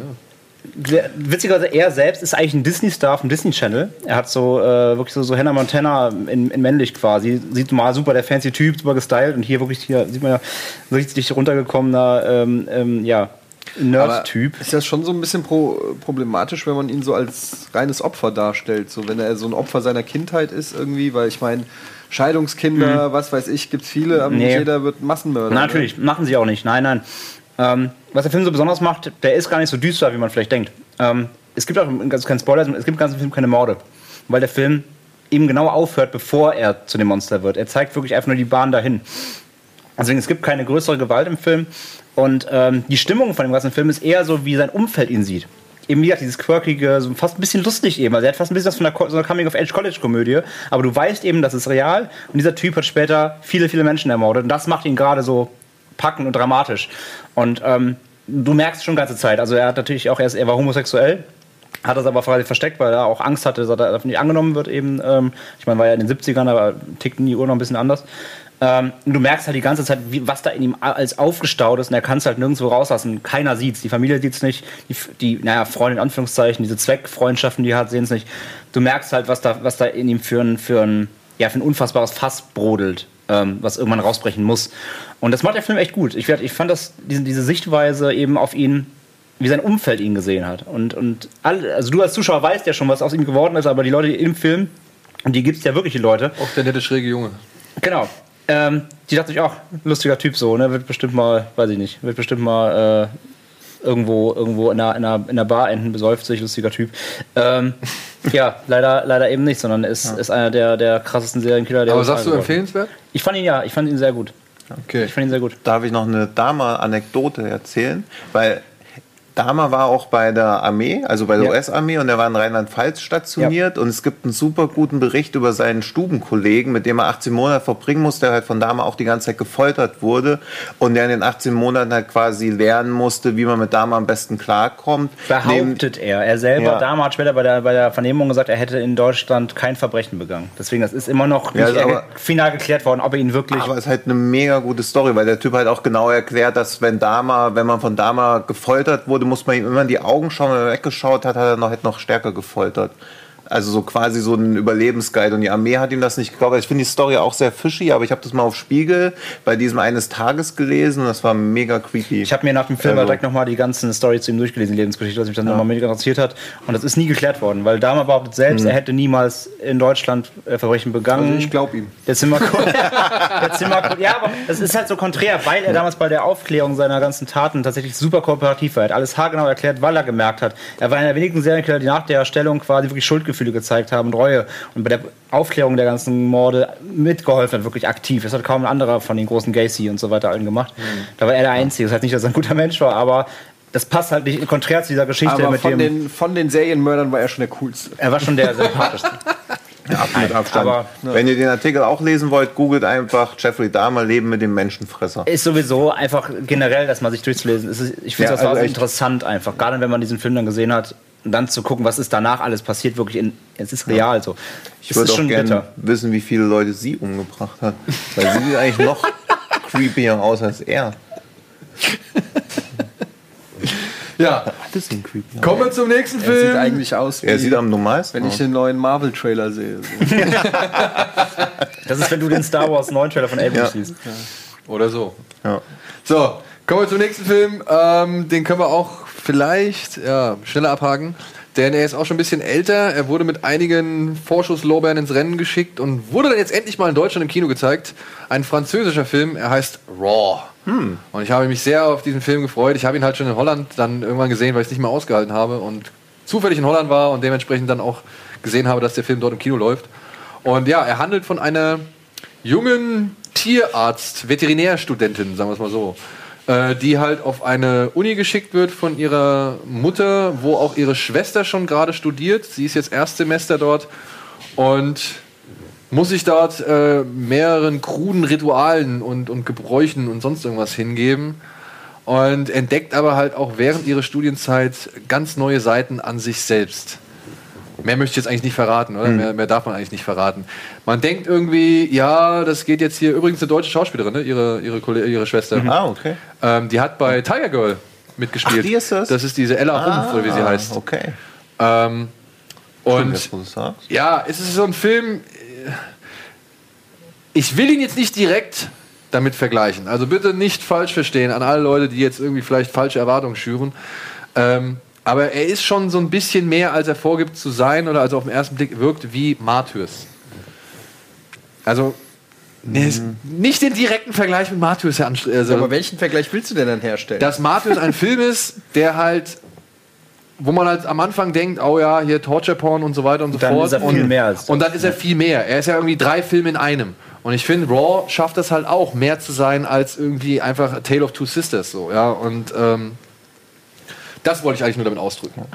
Fand ihn halt am ehesten wie dieser In My Skin. In My Skin, ja. So, so in der Art. Also ich fand ihn auch überraschend lustig und auch eigentlich fast immer dann am stärksten, wenn er so von seinem Hauptthema eigentlich weggegangen ist. Also ich fand die Clubszenen immer Ja. unglaublich stark, diese ganzen demütigenden Rituale und so. Also da war ich gar nicht darauf vorbereitet, dass er so stark auf diese bittere Seite von diesem ganzen Studium draufschaut Ja. und auch diese ganzen Szenen, wenn sie dann diese, was haben sie, ob, Hunde haben sie ja mal Ja, obduziert glaub und dann auch diese, diese Pferdeszene, wobei ich da die Traumsequenz halt null kapiere, warum die so ausgerollt wurde. Also er macht da auch wieder so ein bisschen so Foreshadowing, was dann überhaupt nicht wirklich eintrifft. Aber ich fand den schon sehr stark. Ja, also der war sehr sehr. Ich fand diese, diese Universität, die wirkte halt überhaupt nicht, also ich, kenne mich da halt vielleicht nicht so aus, wie das da so bei denen aussieht, aber das Die wirkte sehr halt, abstrakt, ne? wirkte schon irgendwie so, als ob das voll der, das, als war eine ganz komische Universität ist das so. Ja, aber, aber es wirkte trotzdem glaubwürdig. Also auch, wo sie sie am Anfang hingefahren haben mit diesen Hochhäusern. Ich dachte halt, okay, sie muss jetzt in den Banlieues irgendwie Ja, jetzt genau. zur, zur versifften Großtante oder so, die Alkoholikerin ist. Und dann sind das irgendwie Studentenwohnheime. Ja. Das, ja. Also atmosphärisch fand ich den ganz weit vorne. Ja. er hat auch ein paar richtig miese, ekelhafte Szenen. Die Szene mit dem Brazilian Waxing, die ging mir besonders äh, auf die Gänsepelle. weil Ja, das ja, war ja. wirklich schwer. Die war mies, ich konnte ja. das nicht mit anschauen. Das fand ich wirklich echt. Aber trotzdem darf man doch wirklich, ganz wichtig bei dem Film, wie man da rangeht eben. Es ist nicht, viele, wenn dieser Film wurde ja immer genannt mit dieser französischen Welle von High Ja, ja, Tension ja. bis, ne? ja. darf man eigentlich nicht. Nee, Und auch er, ist was, dieses- er ist was ja. anderes. Und er ist auch nicht so, er, er, man darf nicht reingehen, das ist einfach ultra brutale Szenen an ultra brutaler Szene erwarten. Es gibt ein paar wirklich schmerzhafte Szenen, aber darauf, darauf ist jetzt der Film nicht aus. Nee. Und das ist auch nicht das, was du erwarten solltest, wenn du diesen Film mal guckst, weil das haben viele getan. Ja, das Ja, ist das Problem. erzeugt ja auch nur Spannung. Also es ist nach 20 Minuten, glaube ich, schon klar, dass dann nicht irgendwie so. Ach so, aber also nicht Spannung ich- um ich dieser, finde, oh, jetzt gibt es gleich Tod Von der oder so. Wirkung her würde ich den nicht mit Martyrs vergleichen, sondern eher mit sowas wie Let the Right One In oder so. Mhm. Also so, so eine ähm, erstmal, wo wirklich eine Geschichte und Personen im Vordergrund sind. Es passieren schlimme Sachen Ja. und aber, aber irgendwie ähm, ist, also es ist auch ein Stück weit nicht eine Milieustudie, aber so ein dieses fast schon dokumentarisch. Ich weiß nicht, wie ich es erklären soll, aber ähm, also es fühlt sich nicht an wie so ein klassischer Horrorfilm. Nee, genau, gar nicht. So, Nee, ne? gar nicht. Also eher so der Horror des Normalen. Also es Ja. ist ja Horror ist ja eigentlich, wenn dein, dein Alltag irgendwie immer anders wird und du halt gar nicht so genau weißt, was da so passiert. Also auch diese Rituale, ganz viel ergibt ja gar keinen Sinn, sondern nur, wenn man die dahinter stehende Logik als legitim erklärt. Aber auch, dass sie hier mit diesem Blut übergossen werden oder so, da denkst du ja auch, okay, das ist ja einfach nur ekelhaft. Ja, ich meine, es gibt Also- eine Szene, kann, das ist jetzt kein großer Spoiler, werfen sie die Matratzen von denen aus dem Ja. Fenster. Das war für mich eine äh, eine Szene, wo ich gedacht habe, okay, jetzt hört's Ja, ja. auf. Also da äh, ihr könnt mich mit Blut übergießen oder was weiß ich, Ja. aber die Matratze rauswerfen, dann ist sie da im Siff, ich muss die da im fünften Stock wieder tragen. Ja, Sorry, aber, äh, da bin hört ich Spaß voll da ich nicht zu einem coolen Club gehören. Ja, das oder ist genau die das. ja. Matratze, da wo ich drauf schlafe, das muss ja. Du hast gesagt, wenn ich, wenn ich das, ich wäre so sauer auf euch alle gerade. So. Das, also, das hat er gut gemacht. Oder auch, wo sie da so lang kriechen müssen, so Human Centipede-mäßig. Und dann denkst du halt auch so, okay, krass, was passiert jetzt noch? Es hat ja schon gereicht, dass die Leute diese Sturmmasken hatten. Und dann löst sich das ja vergleichsweise harmlos auf. Aber da war man halt so richtig erleichtert, dass da nichts irgendwie krass. Also, das hat viel mehr so in mir ausgelöst als die meisten Horrorfilme halt, weil du da weißt, okay, es kommt kurz ein Jumpscare. Und da, unberechenbar. ja. Ja. Und da Ja, weißt ja. du halt, okay, es wird kein Jumpscare kommen, die bleiben weiter drin. Es bekommt jetzt vielleicht was Schlimmes oder nicht, aber wenn jetzt nichts Schlimmes kommt, das nächste Schlimme ist halt schon um die kommt Ecke. nicht ein Wahrsager rein, Ja. äh, der, der das alles auflöst mit einem Ja. Zauberspruch oder so. Aber auch für mich eins der Highlights des Festivals auf jeden Fall. Wenn ich ihn nicht schon gesehen hätte, ich hätte ihn auf Ich jeden habe Fall auch vorher gesehen, aber Ja. richtig abgefeuert. So. Guter Film. Ja. Ja. Ja. So, ein Film, ja, den können wir, glaube ich, schnell abhaken. Ähm, er heißt Game of Death. Habt ihr den gesehen? Ich habe ihn geskippt nach diversen Meinungen dann. Ja. Doch, ich habe ihn also leider Ach, leider war der echt nicht, nicht gut. Der, nee, der war einfach schlecht. Ja, wie Eddie schon festgestellt hat, diese Handyvideos, die sie da halt irgendwie die ganze Zeit irgendwie zeigen, die ergeben überhaupt keinen Sinn, weil du halt niemals einen siehst, der so ein Handyvideo hat, ne? Ach, der. Doch. Also das ergibt Sinn, weil das Game of Death ist halt von Black Pills und Black Pills ist so eine Streaming-App, die es halt nur fürs iPhone gibt. Ja, also, aber du siehst halt im Film keinen, der irgendwie gerade Nee, das, das darf man halt auch nicht auf so einem Filmfestival zeigen. Also das, die machen den Content nur für ihre App und dann ergibt das vom Format halt her Sinn, aber die wollen halt bewusst auch provozieren. Also die setzen halt nur auf Sex und Gewalt. Die haben ein Ding, wo halt so eine Pornodarstellerin sich durchs Land vögelt, dann gibt's noch You Got Trump, ist halt mit Trump. Das einzig Gute, was sie an Content haben, ist James Franco Making a Scene, wo James Franco erzählt, was die Lieblingsszene aus einem Film von ihm ist und dann spielt er die selbst nochmal so ganz trashy nach. Aber das ist halt, ich weiß nicht, was das soll. Also, Ja. den Film fand ich Ja. furchtbar. Ey, wirklich, der, der zieht sich halt ohne Ende, Ja. obwohl er nur 78 Minuten lang ist. So, Das ja. sieben Folgen halt. Also bei Black Pills ist das halt eine Staffel und beim Fantasy Filmfest wird das ein Film so aneinander geklatscht. Ah, okay. Also es ist halt eine komplette Mogelpackung, die da Es zu geht zeigen. halt um sechs, sieben Jugendliche, die halt auf einer Drogenparty so eine Spielkonsole finden, erklären sich bereit, das Ding zu spielen, ist so ein bisschen sensorartig. Und das zappt dann Blut von jedem ab und plötzlich sagt es halt, ey, wir wollen, fordert 24 Menschenleben und äh, die müssen sie halt dann einfordern. Mhm. Und erst nachdem zwei Leuten, glaube ich, der Kopf platzt, wissen sie dann auch Bescheid, was sie machen ernst. müssen. Und dann Hab ich ein bisschen ernst. hier an den, der lief auch auf dem Nights. Äh, wie hieß der denn? Experiment. Nee, nee, Nee, nee. nee, nee. Auch mit dem Spiel, aber diesem, diesem alten TV-Spiel auf der Videokassette. Wie hieß der denn? Der, der lief letztes Jahr. Ah, wo sie auch so ein altes Spiel finden. Die haben, sie haben so einen alten Videostore, den sie Ah, Ich weiß, ausräumen da gab's müssen. auch, die haben so ein 80er-Jahre-mäßiges Cover gehabt. Genau. ne? Stimmt. Ähm, oh Mann, wie hieß der? Wisst ihr noch, wie der hieß? Ich kam grad voll nicht drauf. Boah. Ja, finden wir noch raus. Ja, aber, aber der, hat er mich erinnert, der war auf jeden also ich, ich habe den nicht gesehen, aber ich glaube, der war besser, aber den fand ich damals schon langweilig, weil er auch dieses Potenzial, diese Idee war gut, aber dieses ganze Potenzial nicht ausgenutzt hat und auch mega nichts passiert im ganzen Film einfach.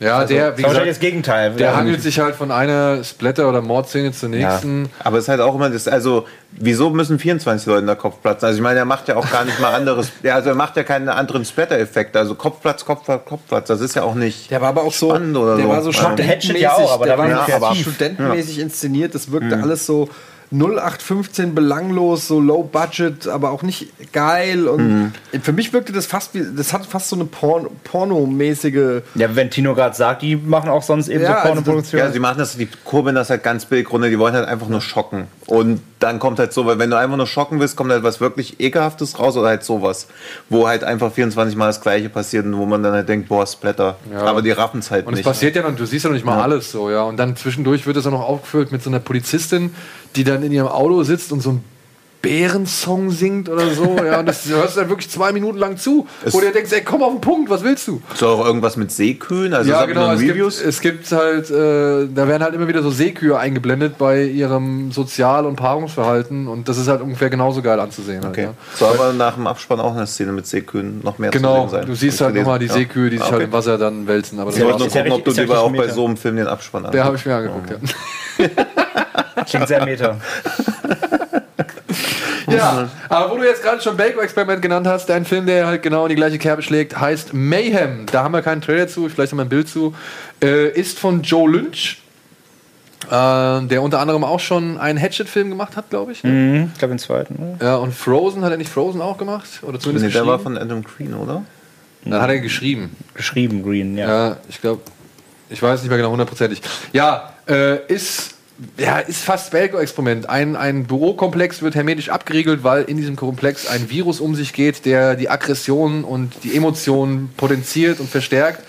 Und das Problem bei dem Virus ist, äh, der hat ein Gerichtsurteil zutage gebracht, sodass niemand belangt wird, wenn er halt irgendwie ausrastet unter Einfluss dieses Virus, weil man ihn halt nicht als zurechnungsfähig irgendwie rechnen kann. Und das endet halt in einem ja, Schlachtfest, Klassenkampf, Golfschläger versus Schraubenschlüssel, äh, Gemetzel. Ähm, ja, dass ich jetzt auch nicht viel besser oder schlechter fand als Belko-Experiment. Ja? Also wo Belko-Experiment den Spaß hat vermissen lassen, hat der wenigstens ein bisschen Spaß an seinem Schwachsinn. Also mir hat der überhaupt nicht gefallen. Aber das ist so eine Sache, der war mir total überstilisiert, sich viel zu bewusst und wirkte auch so äh, artifiziell und ähm, ich weiß nicht, ich habe ich hab das Gefühl, davon gibt es tausend Filme von so einem.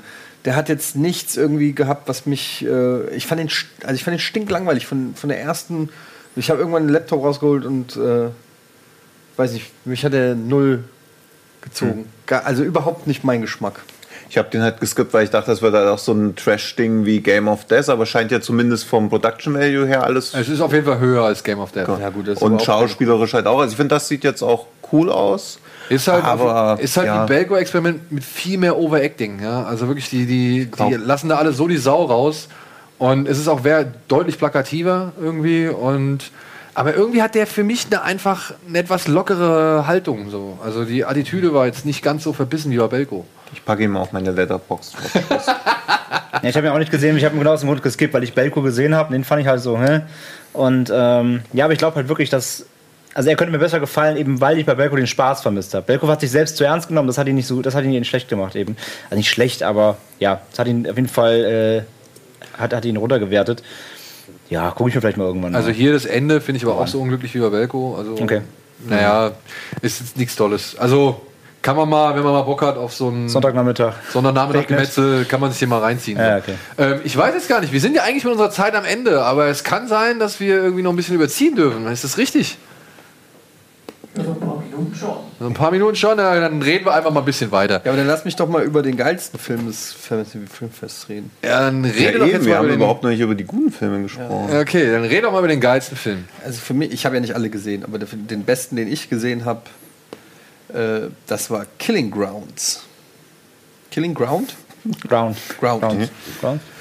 Killing Ground, der ähm, im Prinzip angepriesen wird wie so ein 0815 Backwood-Slasher und auch vom Filmplakat nichts Besseres verheißen lässt, aber der ähm, einiges anders macht und ähm, der allein von seiner Erzählstruktur mal einen ganz kreativen Weg findet, also ohne jetzt zu viel zu verraten, der zwischen den Zeiten skippt, ohne dass er das dir groß ankündigt. Das heißt, erst im Laufe des Films, sage ich mal, kommst du selber drauf, in welcher Zeitebene du dich gerade befindest. Und das macht dann wiederum ähm, so eine Suspense aus, so dass du merkst, okay, fuck, das ist ja jetzt und nicht gestern. Und das ist gestern und nicht jetzt. Das bedeutet ja, dass das, was gestern passiert ist, gar nicht mehr hier ist, so ungefähr. Also spielt ganz äh, interessant mit diesen Zeitebenen. Ähm, ist teilweise passieren richtig schlimme Sachen in dem Film, aber auch hier eine, mit einer Subtilität, die das Ganze für mich schlimmer macht, oft als wenn es explizit dargestellt wird. Ähm, also da, ohne jetzt zu viel, oder kann ich das verraten? Ich weiß es nicht. Nein. Okay. Also da passieren halt Sachen. Egal, was du sagen willst, nein. Okay, also passieren halt Sachen und du siehst nicht, dass sie passieren, aber du weißt, dass sie passiert sind. Und ähm, dadurch, dass es quasi unkommentiert bleibt, macht es das fast unerträglich so. Und ähm, ja, der hat am Ende auch, wird er ein bisschen actionlastig, sage ich mal, wo dann, wenn es wie so oft bei Horrorfilmen dann um das äh, zu Ende bringen geht oder um die Aufklärung, um irgendwie da rauszukommen, passieren dann halt wieder manchmal so Sachen, wo du halt einfach äh, sagen musst, okay, akzeptiere ich jetzt einfach mal. Aber ähm, generell finde ich, ist das einer, der bei mir einen bleibenden Eindruck hinterlassen. Es gibt eine Szene, in der passiert nicht viel, die ist einfach nur von der Komposition und wie sie passiert, äh, habe hab ich sofort Gänsehaut gekriegt. Ähm, die war richtig krass. Es geht im Prinzip auch um. äh, Man darf ja nichts sagen. Ich sag nichts. Ähm, also egal. Der Ich- Film hat dich mitgenommen. der hat mich richtig mitgenommen und ich denke immer noch drüber nach und ich finde, der, der geht so in die Richtung, wie, man- wie Leute, die Eden Lake zum Beispiel mochten oder so, ja. Ähm, die können äh, sich da auf ein echtes Schmankerl freuen. Für mich echt einer der unerwartetsten äh, Überraschung, ne? Überraschungen Der des hat, so eine, der hat so eine Selbstverständlichkeit, die ich Ja. total ekelhaft fand. Ja. Wie das Und Ganze aber auch passiert einfach. eine es war, Routine- aber auch eine wie Routine. dann, äh, war, Wie er dann boah. aber auch mit den Figuren umgeht. Da waren auch so manche Entscheidungen, die hätte ich nicht gedacht, dass die passieren. So. Das fand ich auch richtig cool. Ja. Und, Der hat ein äh, paar Sachen gemacht, die halt wirklich komplett den Standard brechen. Ja. Weil ich wollte ja am ersten Anfang nicht gucken, weil ich dachte, ah, das ist ein bisschen Wolf Creek und Co. Ne? Da gab es ja halt schon tausendmal diese Out, äh, Outback-Slasher oder Outback-Jagdfilme, Horrorfilme. Ähm, aber der, der macht ein paar Sachen wirklich konträr dazu und, und, und überrascht dich wirklich mit, mit ähm, Handlungen der Figuren, die komplett dem Gegenteil entsprechen, was du vom Genre kennst. Das hat mich so erf erfrischt daran. ja. ja, wir saßen auch da und haben gedacht, ey, Alter, warte mal, ist das jetzt so und so? Und oh, warum machst du das? Und oh, guck mal hier, der macht das, das ist geil. Ja, genau. Das, vor allem, da, vor allem, dass dieses, oh, der macht das, das hätte ich jetzt nicht erwartet. Also Ja, ja. wirklich teilweise kluge Handlung der Figur und endlich, endlich Ja, mal wieder. oder halt aber auch so ein Moment, wo du halt ein schlimmer Moment für uns beide, äh, der da im Film ist, wo wir auch gedacht haben, ey, Alter, was, das traut er sich jetzt wirklich so? Oder das, oder das. Ja. Ja, Also, Ja, weiß euch beide wieder, da stirbt das Kind. Toll. Nee. aber, ähm, Ja. aber das Ding ist halt, dass der, äh, und wir, wir sind uns nicht sicher, weil Daniel hat den als Screener vom Verleih gekriegt. Ja. Und wir sind am Ende dran geblieben und nach den Credits, also es kommen erstmal fünf Minuten lang Credits. Und dann kommt zwei Minuten Schwarzbild. Und dann kommt noch mal was. Hast du das auch gesehen? Also es ist nicht nur beim Screener. Und wir waren uns nicht sicher, ob das einfach nur ein Fehler ist, weil das, was am Ende kommt, das ist jetzt kein großer Spoiler, ist äh, das gleiche, was am Anfang kommt, nur ohne die Credits drüber. Also exakt die gleichen Bilder, die, die ersten Szenen sind auch gleichzeitig die letzten.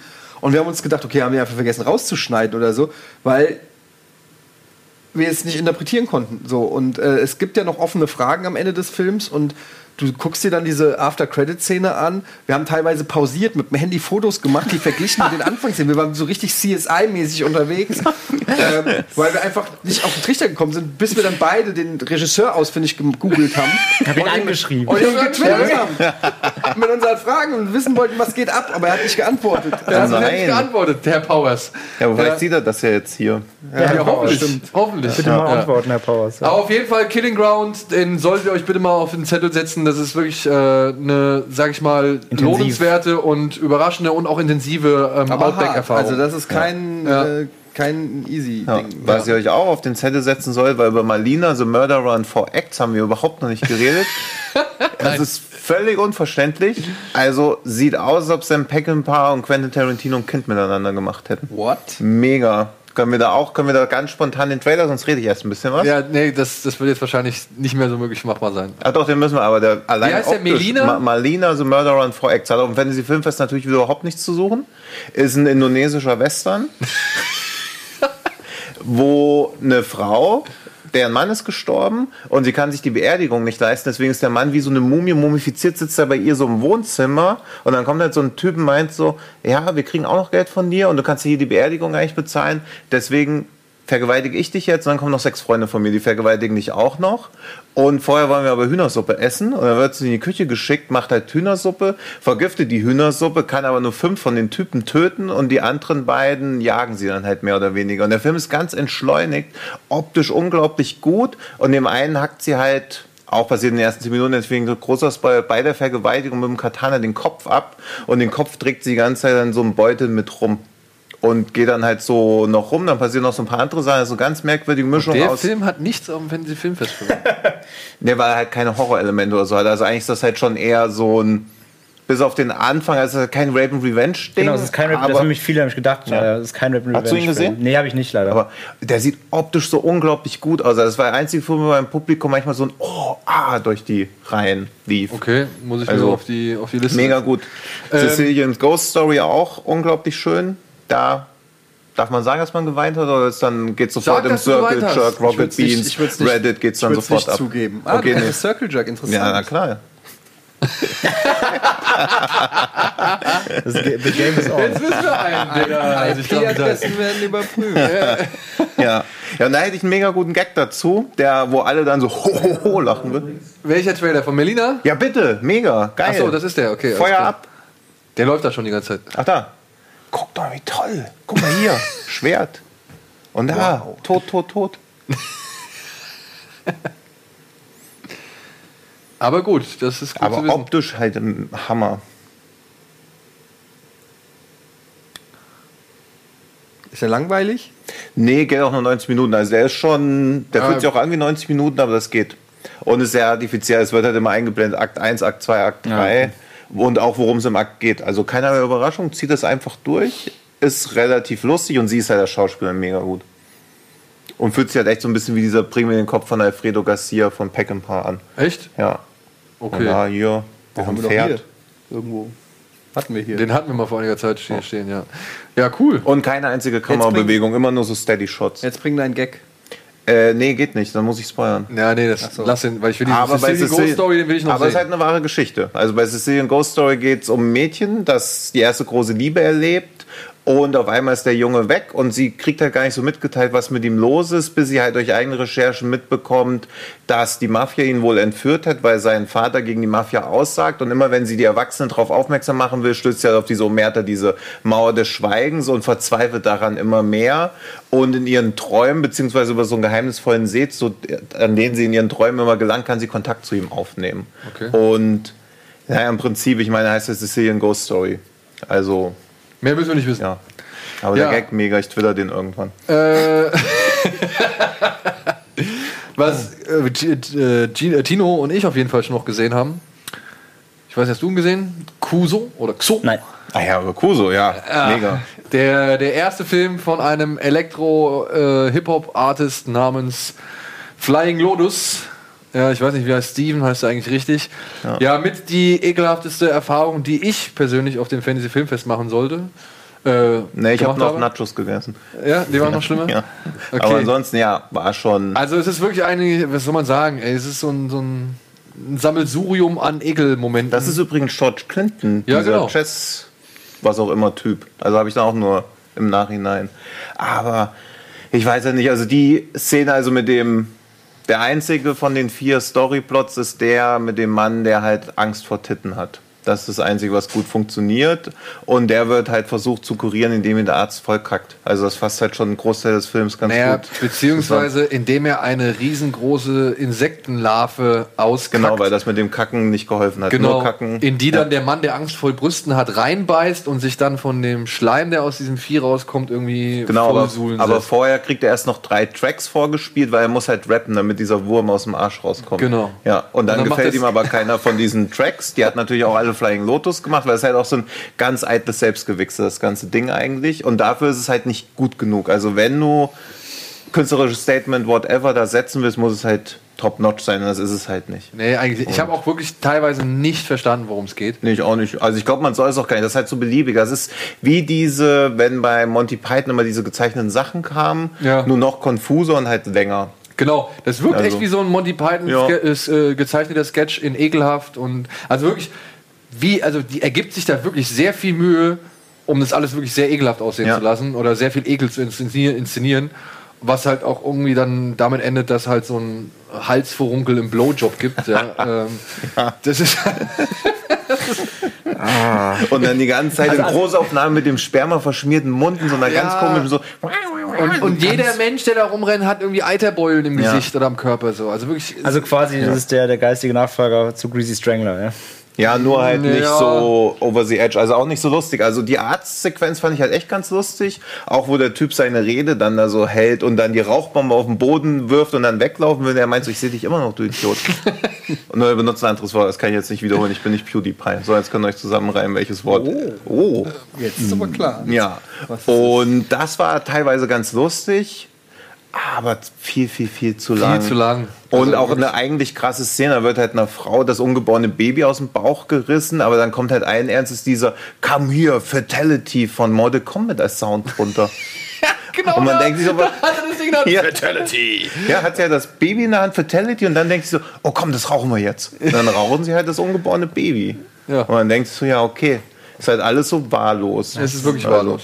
Aber er hat sich nicht lang angefühlt. Also ich habe Echt? Ich fand den sehr ich, lang. Ich fand's Der ist mit 100, erträglich. 108 oder 110 Minuten ist der Aber auch ich so lang. fand's noch, also dafür, dass ich mich auf was Schlimmeres eingestellt habe, also finde ich auch nicht empfehlenswert. Und das ist halt auch die erste Eigenproduktion von Shutter, diesem Genau, Netflix-Horrorfilm. Da haben sie überhaupt keinen Amazon, Gefallen mitgetan. Amazon. Amazon. Also Amazon Channel, Nee, ich meine halt Netflix Also, für ja. Horror Ja, ja. auf Amazon. Ja, okay.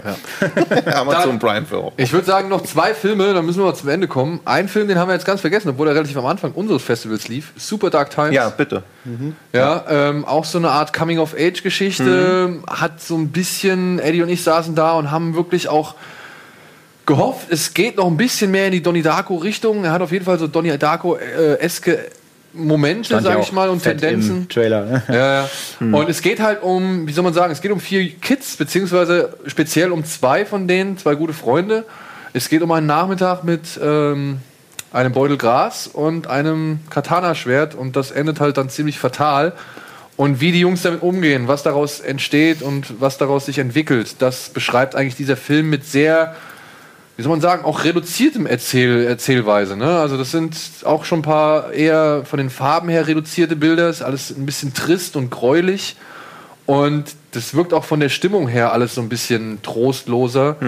Aber man muss sagen, die Kids waren eigentlich ganz gut gespielt und auch gut dargestellt. Und der Film konzentriert sich halt sehr auf die Entwicklung der einzelnen Protagonisten oder Antagonisten, wie man es benennen möchte, während dieser Phase. Und ähm, ja, trotzdem, wir beide waren irgendwie so ein bisschen am Ende nicht ganz befriedigt. Also irgendwie hätte da noch ein bisschen was sein müssen, was uns leider nicht so ganz gegeben wurde.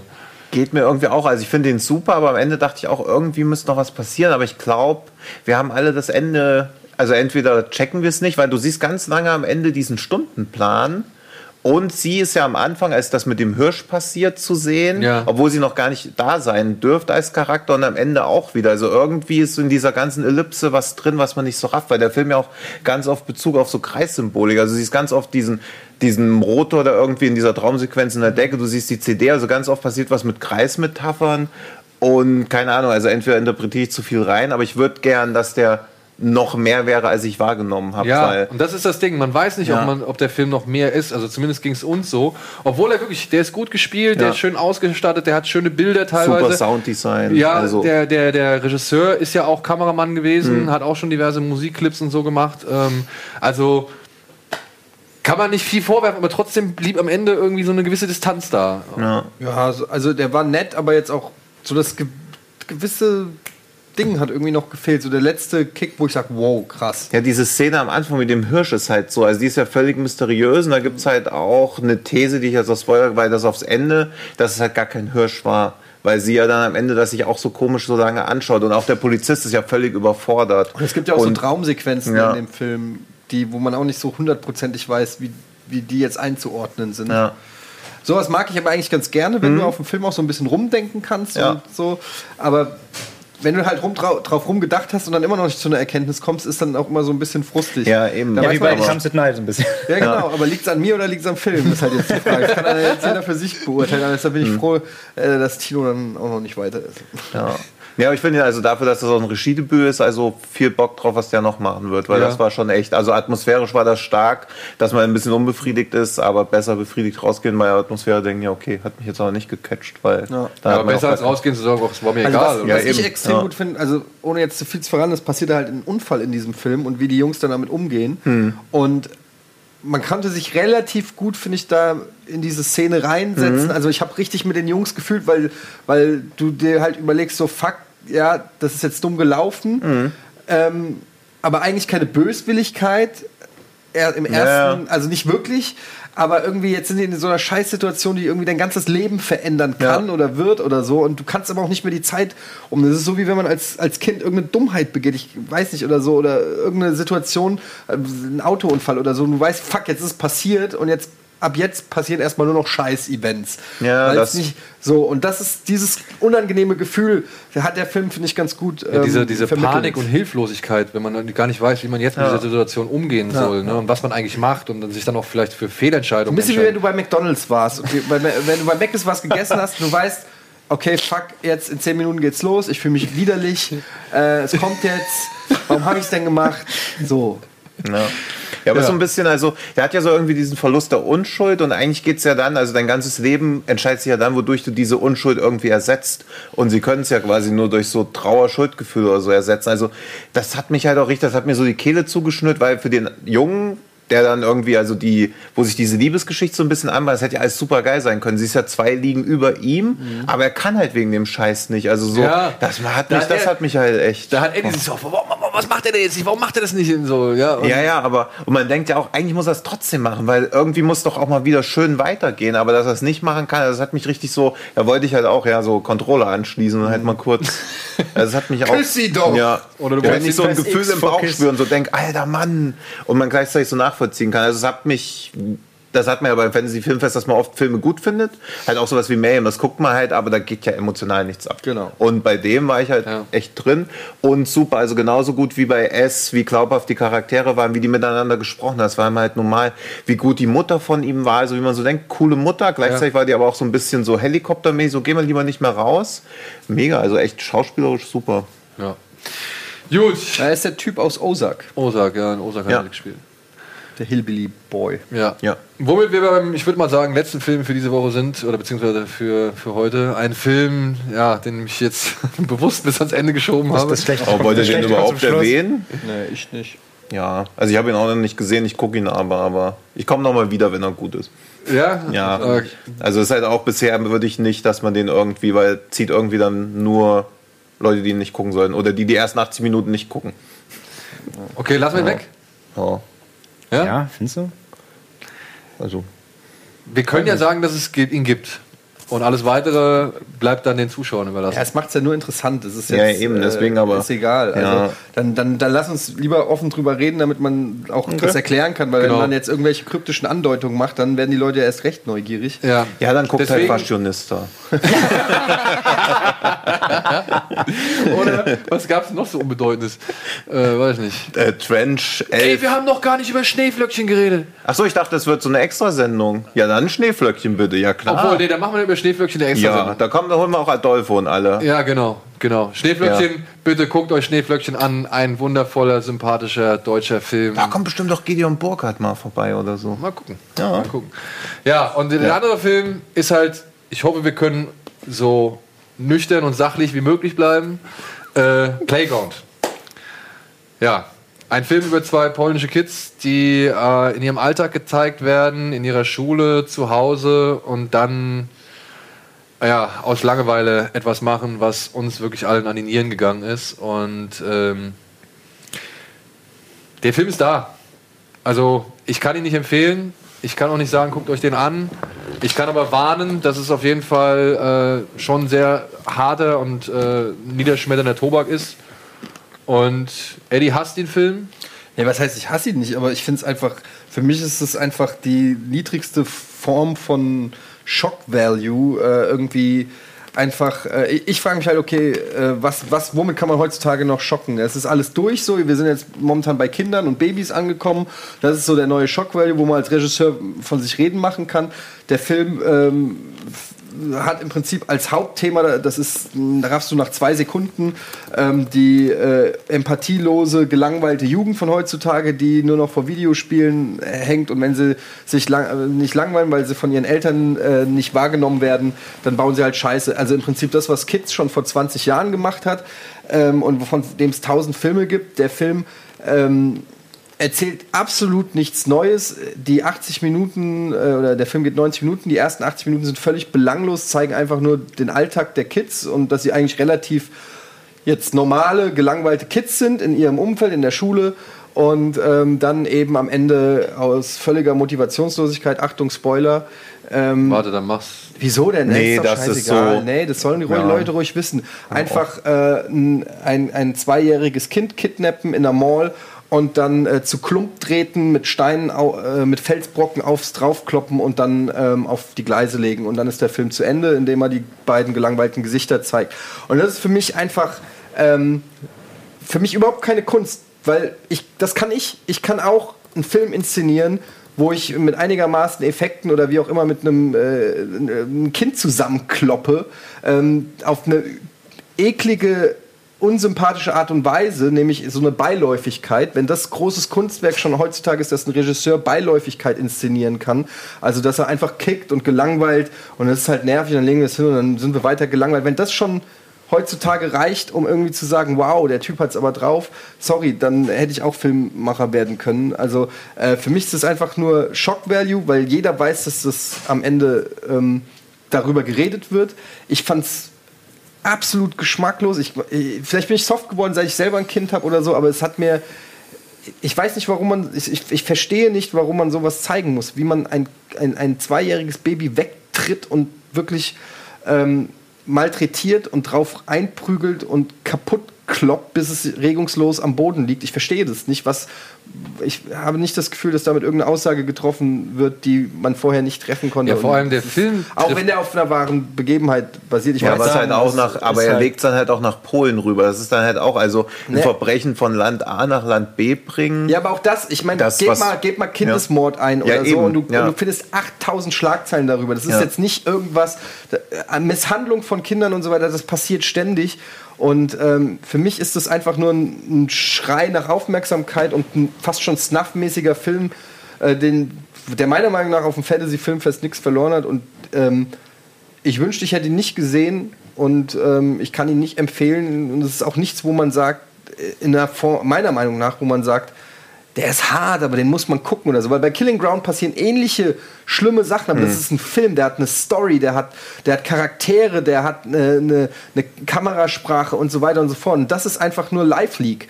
Das ist im Prinzip 90 Minuten eine Live-League-Version für Leute, die sich auch gerne Live-Autounfälle angucken. Das glaube ich auch. Also wer sich den anguckt, guckt halt auch bei Irrever 17 nur die Vergewaltigungsszene und lässt den Rest weg Genau. und guckt noch das mit dem Feuerlöscher und den Rest ist egal, das ist zu langweilig. Ich fand es einfach. Also, Finde ich halt, und die, also es ist ja dieser James Bulger-Mord, Genau. der ja damals schon in den Tagzeilen war, weil die Kinder ja angeblich irgendwie Teil 3 von Chucky gesehen haben, weil Teile der Tat ähnlich waren wie das Ende von Chucky 3. Das hat jetzt The Sun behauptet. das? James James- Bulger. James Bulger. Und jetzt hat die Mutter halt auch zum ersten Mal seit 21 Jahren wieder ein Interview geben müssen. Also, dass da irgendein Fall, also wenn er irgendwas zum aktuellen Status quo in Polen sagen will, muss er halt auch irgendwas aus Polen suchen. Aber eine Tat aus England rübernehmen nach Polen, um ein Statement über die polnische Jugend zu machen. Also, das ist ja auch Ja, vor allem, es Geschichtsverklärung. ist, du, ich, ich meine, André, du siehst es ein bisschen anders vielleicht. Ähm, ich meine, da gibt es ja noch, da gibt es in dem Film gibt's so eine riesengroße Schul-Aula-Szene, wo die Direktorin irgendwelche Kinder auszeichnet und dann auch noch so ein Gedicht vorliest und was weiß ich. Ja. Und wo ich dann da saß und die ganze Zeit gedacht habe, okay, ist das jetzt ein Kommentar irgendwie auf, auf vielleicht die Herleitung für das, was später noch passieren soll? Oder ist das irgendwie ein Versuch der Ergründung oder sonst irgendwas? Aber auch da muss ich sagen, da fand ich das alles nicht irgendwie krass oder irgendwie ideologo- ideo- ideologisch verblendet genug, um sagen zu können, ähm, das ist jetzt wirklich so, okay, daran könnte es liegen. Also das könnte eine Ursache sein. Also der Ja. Film ist halt, er beobachtet, er beobachtet, er beobachtet, aber er bringt halt kaum Erklärung. Ja? Und das ist, was den Film halt wirklich verzichtbar macht. Ja, und wenn die Mordszene die längste Szene ist und nicht die Beobachtungsszene, ist doch auch ein ganz komischer Fokus gelegt. Ich Also, mein, wie, wie, du siehst es anders, oder? Es ist, es ist halt super schwer. Also, Der Film ist einfach super schwer zu, zu also bewerten. Das war ja auch ein Flash-Blood-Film, das heißt, du musstest ihn nach dem Film, nach dem Sichten quasi bewerten auf dem Film. Das war sich Oh. unfassbar schwierig. Das ging, das ging eigentlich nicht so. Das kannst du nicht machen. Neben mir saß ein Opa, der hat geheult irgendwie im Kino. Äh, beim Rausgehen haben sich ein paar äh, Damen hinter mir erstmal beim Kino beschwert, warum sie sowas Ekelhaftes zeigen. Andere kamen raus und sagen, boah, krass irgendwie. Also ich, die Stimmungen waren schon super, ähm, ja, konträr zueinander, alle, die da durch den Raum gingen. Ähm, ich muss halt sagen, so einfach mal so die erste Hälfte jetzt mal so genannt. So, ähm, es, es gibt ja so quasi zwei, sag ich mal, ähm, herausstellende Szenen. Sag ich. mal. Einmal die Endszene, jetzt schon erklärt und einmal gibt es ja diese Mobbing-Szene mit der ähm, mit dem Mädchen. Mädel, das man auch im, im Trailer sieht, die in den einen von den Jungs verknallt ist und sie will sich mit denen, denen treffen und sie ziehen, zücken das Handy, schlagen sie, sagen ihr, sie soll sich ausziehen und mobben sie halt. Und ähm, das sind natürlich ja die zwei, die zwei Hauptparts dieser Geschichte. Ich mu- muss sagen, der Weg dahin irgendwie irgendwas hatte der Film für mich. Ich fand die Kids-Darsteller extrem krass irgendwie, weil die diese, ich weiß nicht warum, irgendwie fand ich die so, diese krasse Trostlosigkeit, die die äh, ausgestrahlt haben, fand ich mega krass irgendwie gespielt. Also dafür, dass sie auch so jung waren, die, die Jungs irgendwie. Weiß ich nicht, hat mich irgendwie. Das würde ich auch sagen. Ich fand den Weg so dahin, fand ich gar nicht so uninteressant. Irgendwie der mit seinem, mit seinem, mit seinem netten Vater, das fand ich irgendwie, also es war schon sehr, es war alles sehr unangenehm. Es war so, ich will mit dem Jungen nicht tauschen, so. Und, ähm, das er aber, du siehst, du das erste Mal gesehen hast, dass er auf jeden Fall auch einen Schaden hat, weil sein Vater ihn auch geschlagen hat, einfach so willkürlich irgendwie. Hat seinen Vater verprügelt, seinen Behinderten. Also da, du hast halt diesen Aufbau, du hast halt permanent, du wusstest ja quasi, es kommt irgendwas Schlimmes. So. Und das hat der Film halt von der ersten Sekunde, finde ich, an schon krass transportiert. Ähm, deswegen, das fand ich so, diesen ganzen Aufbau fand ich gar nicht so schlecht, so filmisch. Aber klar, ich bin dann völlig bei euch quasi, das, das, ähm, alles, was danach kommt, ist halt zu plakativ und li es liefert halt kein, keine Lösung. So, Nee. Es sagt halt nur, irgendwie Kinder können schlimm sein. So, ja, Nee, aber wie du sagst, war vor 20 Jahren auch schon so. Was ich aber sagen muss, von wegen, weil du gesagt hast, dieses Beobachten da am Ende, so quasi, das fand ich aber in, so wie es jetzt zumindest da war, trotzdem besser. Ich hätte es noch schlimmer gefunden, wenn das so Action-Cam-mäßig von nah close-up drauf gefilmt worden wäre. Das hätte ich schlimmer gefunden. Ja, aber das hätte ja auch überhaupt nicht zum Film gepasst. Nein, Also- aber das hätte, ich, das hätte ich noch schlimmer gefunden. Dann fand ich eher dieses wirklich ganz, ganz weit weg stehen, quasi nichts tun können, dieser stille Beobachter, das war trotzdem ekelhaft, müssen nicht drüber reden. Ähm, fand ich aber trotzdem besser, als wie gesagt, das Ganze irgendwie so zu Also ich, inszenieren. als ich muss sagen, ich krieg Herzrasen, wenn ich nur dran denke. Und ich bin echt kein Kind von Traurigkeit, was Filme angeht. Ging ne? mir genauso. Ich aber, war- aber in dem Moment, ja. wo das fast einen dokumentarischen äh, Unterton hat und du wirklich so ein kleines Kind, die, da gibt es Szenen, wo das einmal noch wegrennt und sie ziehen es nochmal so zurück Ja, und dann kickt der es da um und es flatscht auf den Boden und dann tritt er ihn auch, äh, tritt er drauf. Also es ist einfach so widerlich. Ehr- Ehrlich, ich habe Serbien-Film gesehen. Ich habe so Ich viele, wollt- ich wollt habe gerade so viele abartige Scheiße in meinem, Ja. in, in meinem Film gesehen, aber das waren alles ein Stück weit auch übertriebene Scheiße. Serbien-Film war so drüber, das konntest du halt nicht mehr ernst Und, nehmen. und das Ja, ja. ist, und ja, darf man auch gar nicht drüber reden, Ja. der indizierte Serbien-Film, wir lo loben ihn ja auch nicht, im Gegenteil. Genau. Ähm, Playground hat das Ganze halt ich so find- nah ich gemacht. muss sagen, so für mich ist das ein- puh. Ja, das ist Erfahrung- das Problem. Der Film hat keine Überhöhung. Er ist halt einfach wahr und er ist da, aber er hat- schafft halt nicht diese Distanz, die andere Filme halt Ja. irgendwie schaffen, die vielleicht irgendwie auch krass und explizit und Und er brutal sagt auch nichts Neues. Wie gesagt, Kids, äh, La N. Es gibt so viele Milieustudien von gelangweilten Kindern, die alleingelassen werden und Scheiße bauen und irgendwie mit Funny sich sind und so. Äh, Ja, eben, also. selbst ein Funny Games, aber das, ja. das hat noch einen filmischen Value. Der Film ist, das ist für mich, ist es eine Form von Live League, ja. Und es wird halt nicht bis zum Ende. Es wirkt so ein bisschen wie so Reward, ey, 70 Minuten das durchgehalten, jetzt kriegst du aber mal was du- fürs. Geld. Also wenn, musst du es am Anfang zeigen und dann erklären, wie es da hinkommt, aber nicht so. Also jeder von euch hat jetzt gesagt, man weiß, dass am Ende was Schlimmes passiert, aber eigentlich müssten ja Kinder, die in einer trostlosen Umgebung leben, eher Selbstmord begehen, aber man weiß die ganze Zeit, nee, da wird schon was krasses kommen, da wird sich keiner die Putze aufschneiden, es kommt irgendwas, wo man dann sich die Augen zuhalten will. Und das finde ich. Ja, es ist halt auch ich schwierig, so, also ich so- weiß nicht, wie es in echt war, aber sie machen da mit dem Kind am Anfang noch Engelchen, Engelchen, Flieg und spielen mit dem und so. Es Ja, in also echt so, war ja keiner dabei, das ist ja auch nochmal das Problem. Also, hat ja keiner gesehen. Das ist ja das, Es die Tat ja noch- ist ja komplett Es erfunden. wird ja noch so aufgebaut, ach guck mal, die Jungs sind gelangweilt, aber die spielen jetzt mit dem Kind, ja. Also Ja. es wird ja wirklich Ja, also im Prinzip, auf die ich weiß, getrieben, ich so, weiß ja. halt auch nicht, warum die Verbindung zu dem realen Fall, weil zwei Jugendliche bringen ein Kind um, aber bei der Tat war ja zwangsläufig keiner dabei, außer den Jugendlichen. Und ich glaube nicht, dass die Zeugenaussagen, wie sie die Tat begangen haben, irgendwo veröffentlicht wurden. Also die Tat ist ja komplett ausgedacht und das macht es halt auch wieder schwierig. Also, also Ja, wie gesagt, problematischer Film. Ähm, keine Empfehlung von unserer Seite hier unbedingt. Ja. Äh, ja, damit sind wir am Ende. Aber Schneeflöckchen. Ja, bitte, bitte. Ähm, guckt ihn euch auf jeden Fall an. Es ist ein wirklich sehr, sehr sympathischer Film. Er ist vielleicht etwas zu lang, aber dass sowas aus Deutschland kommt, ist auf jeden Fall ein Ziel, ähm, was Ja. wir, ein Etappenziel, was und Adolfo arbeitet angeblich schon an einem neuen Film, das müssen wir ihn dann irgendwie aus der Nase locken. Okay, ich habe ihn schon, ich habe ihn ja getroffen auf dem Fantasy Filmfest Ja, und äh, ich habe ihm auf jeden Fall gesagt, er soll auf jeden Fall in die Sendung kommen und Schneeflöckchen, bitte guckt ihn euch an. So, und jetzt Bitte, müssen wir bitte. wirklich Feierabend machen, denn hier die Regie blinkt schon kräftig und äh, wir sind auch jetzt wirklich am Ende. Wir haben ziemlich viel besprochen. Ich hoffe, ihr konntet was mit den Tipps anfangen. Ich bedanke mich bei André, ich bedanke mich bei Timo, danke Eddie Ja, äh, für diese wirklich ausführliche, sage ich mal, Nachberichterstattung und ich hoffe, ihr werdet aufs Fantasy Filmfest gehen, denn äh, wie ihr gemerkt habt, es gibt immer wieder Filme, die sich zu entdecken lohnen und manche auch nicht. Und ich hoffe, vor denen konnten wir euch jetzt warnen. Ansonsten bis nächste Woche. Da haben wir einen speziellen Talk zu S und noch ein bisschen was anderes. Und ansonsten hoffentlich zu allen anderen Gelegenheiten. Tschüss. Tschüss. Tschüss.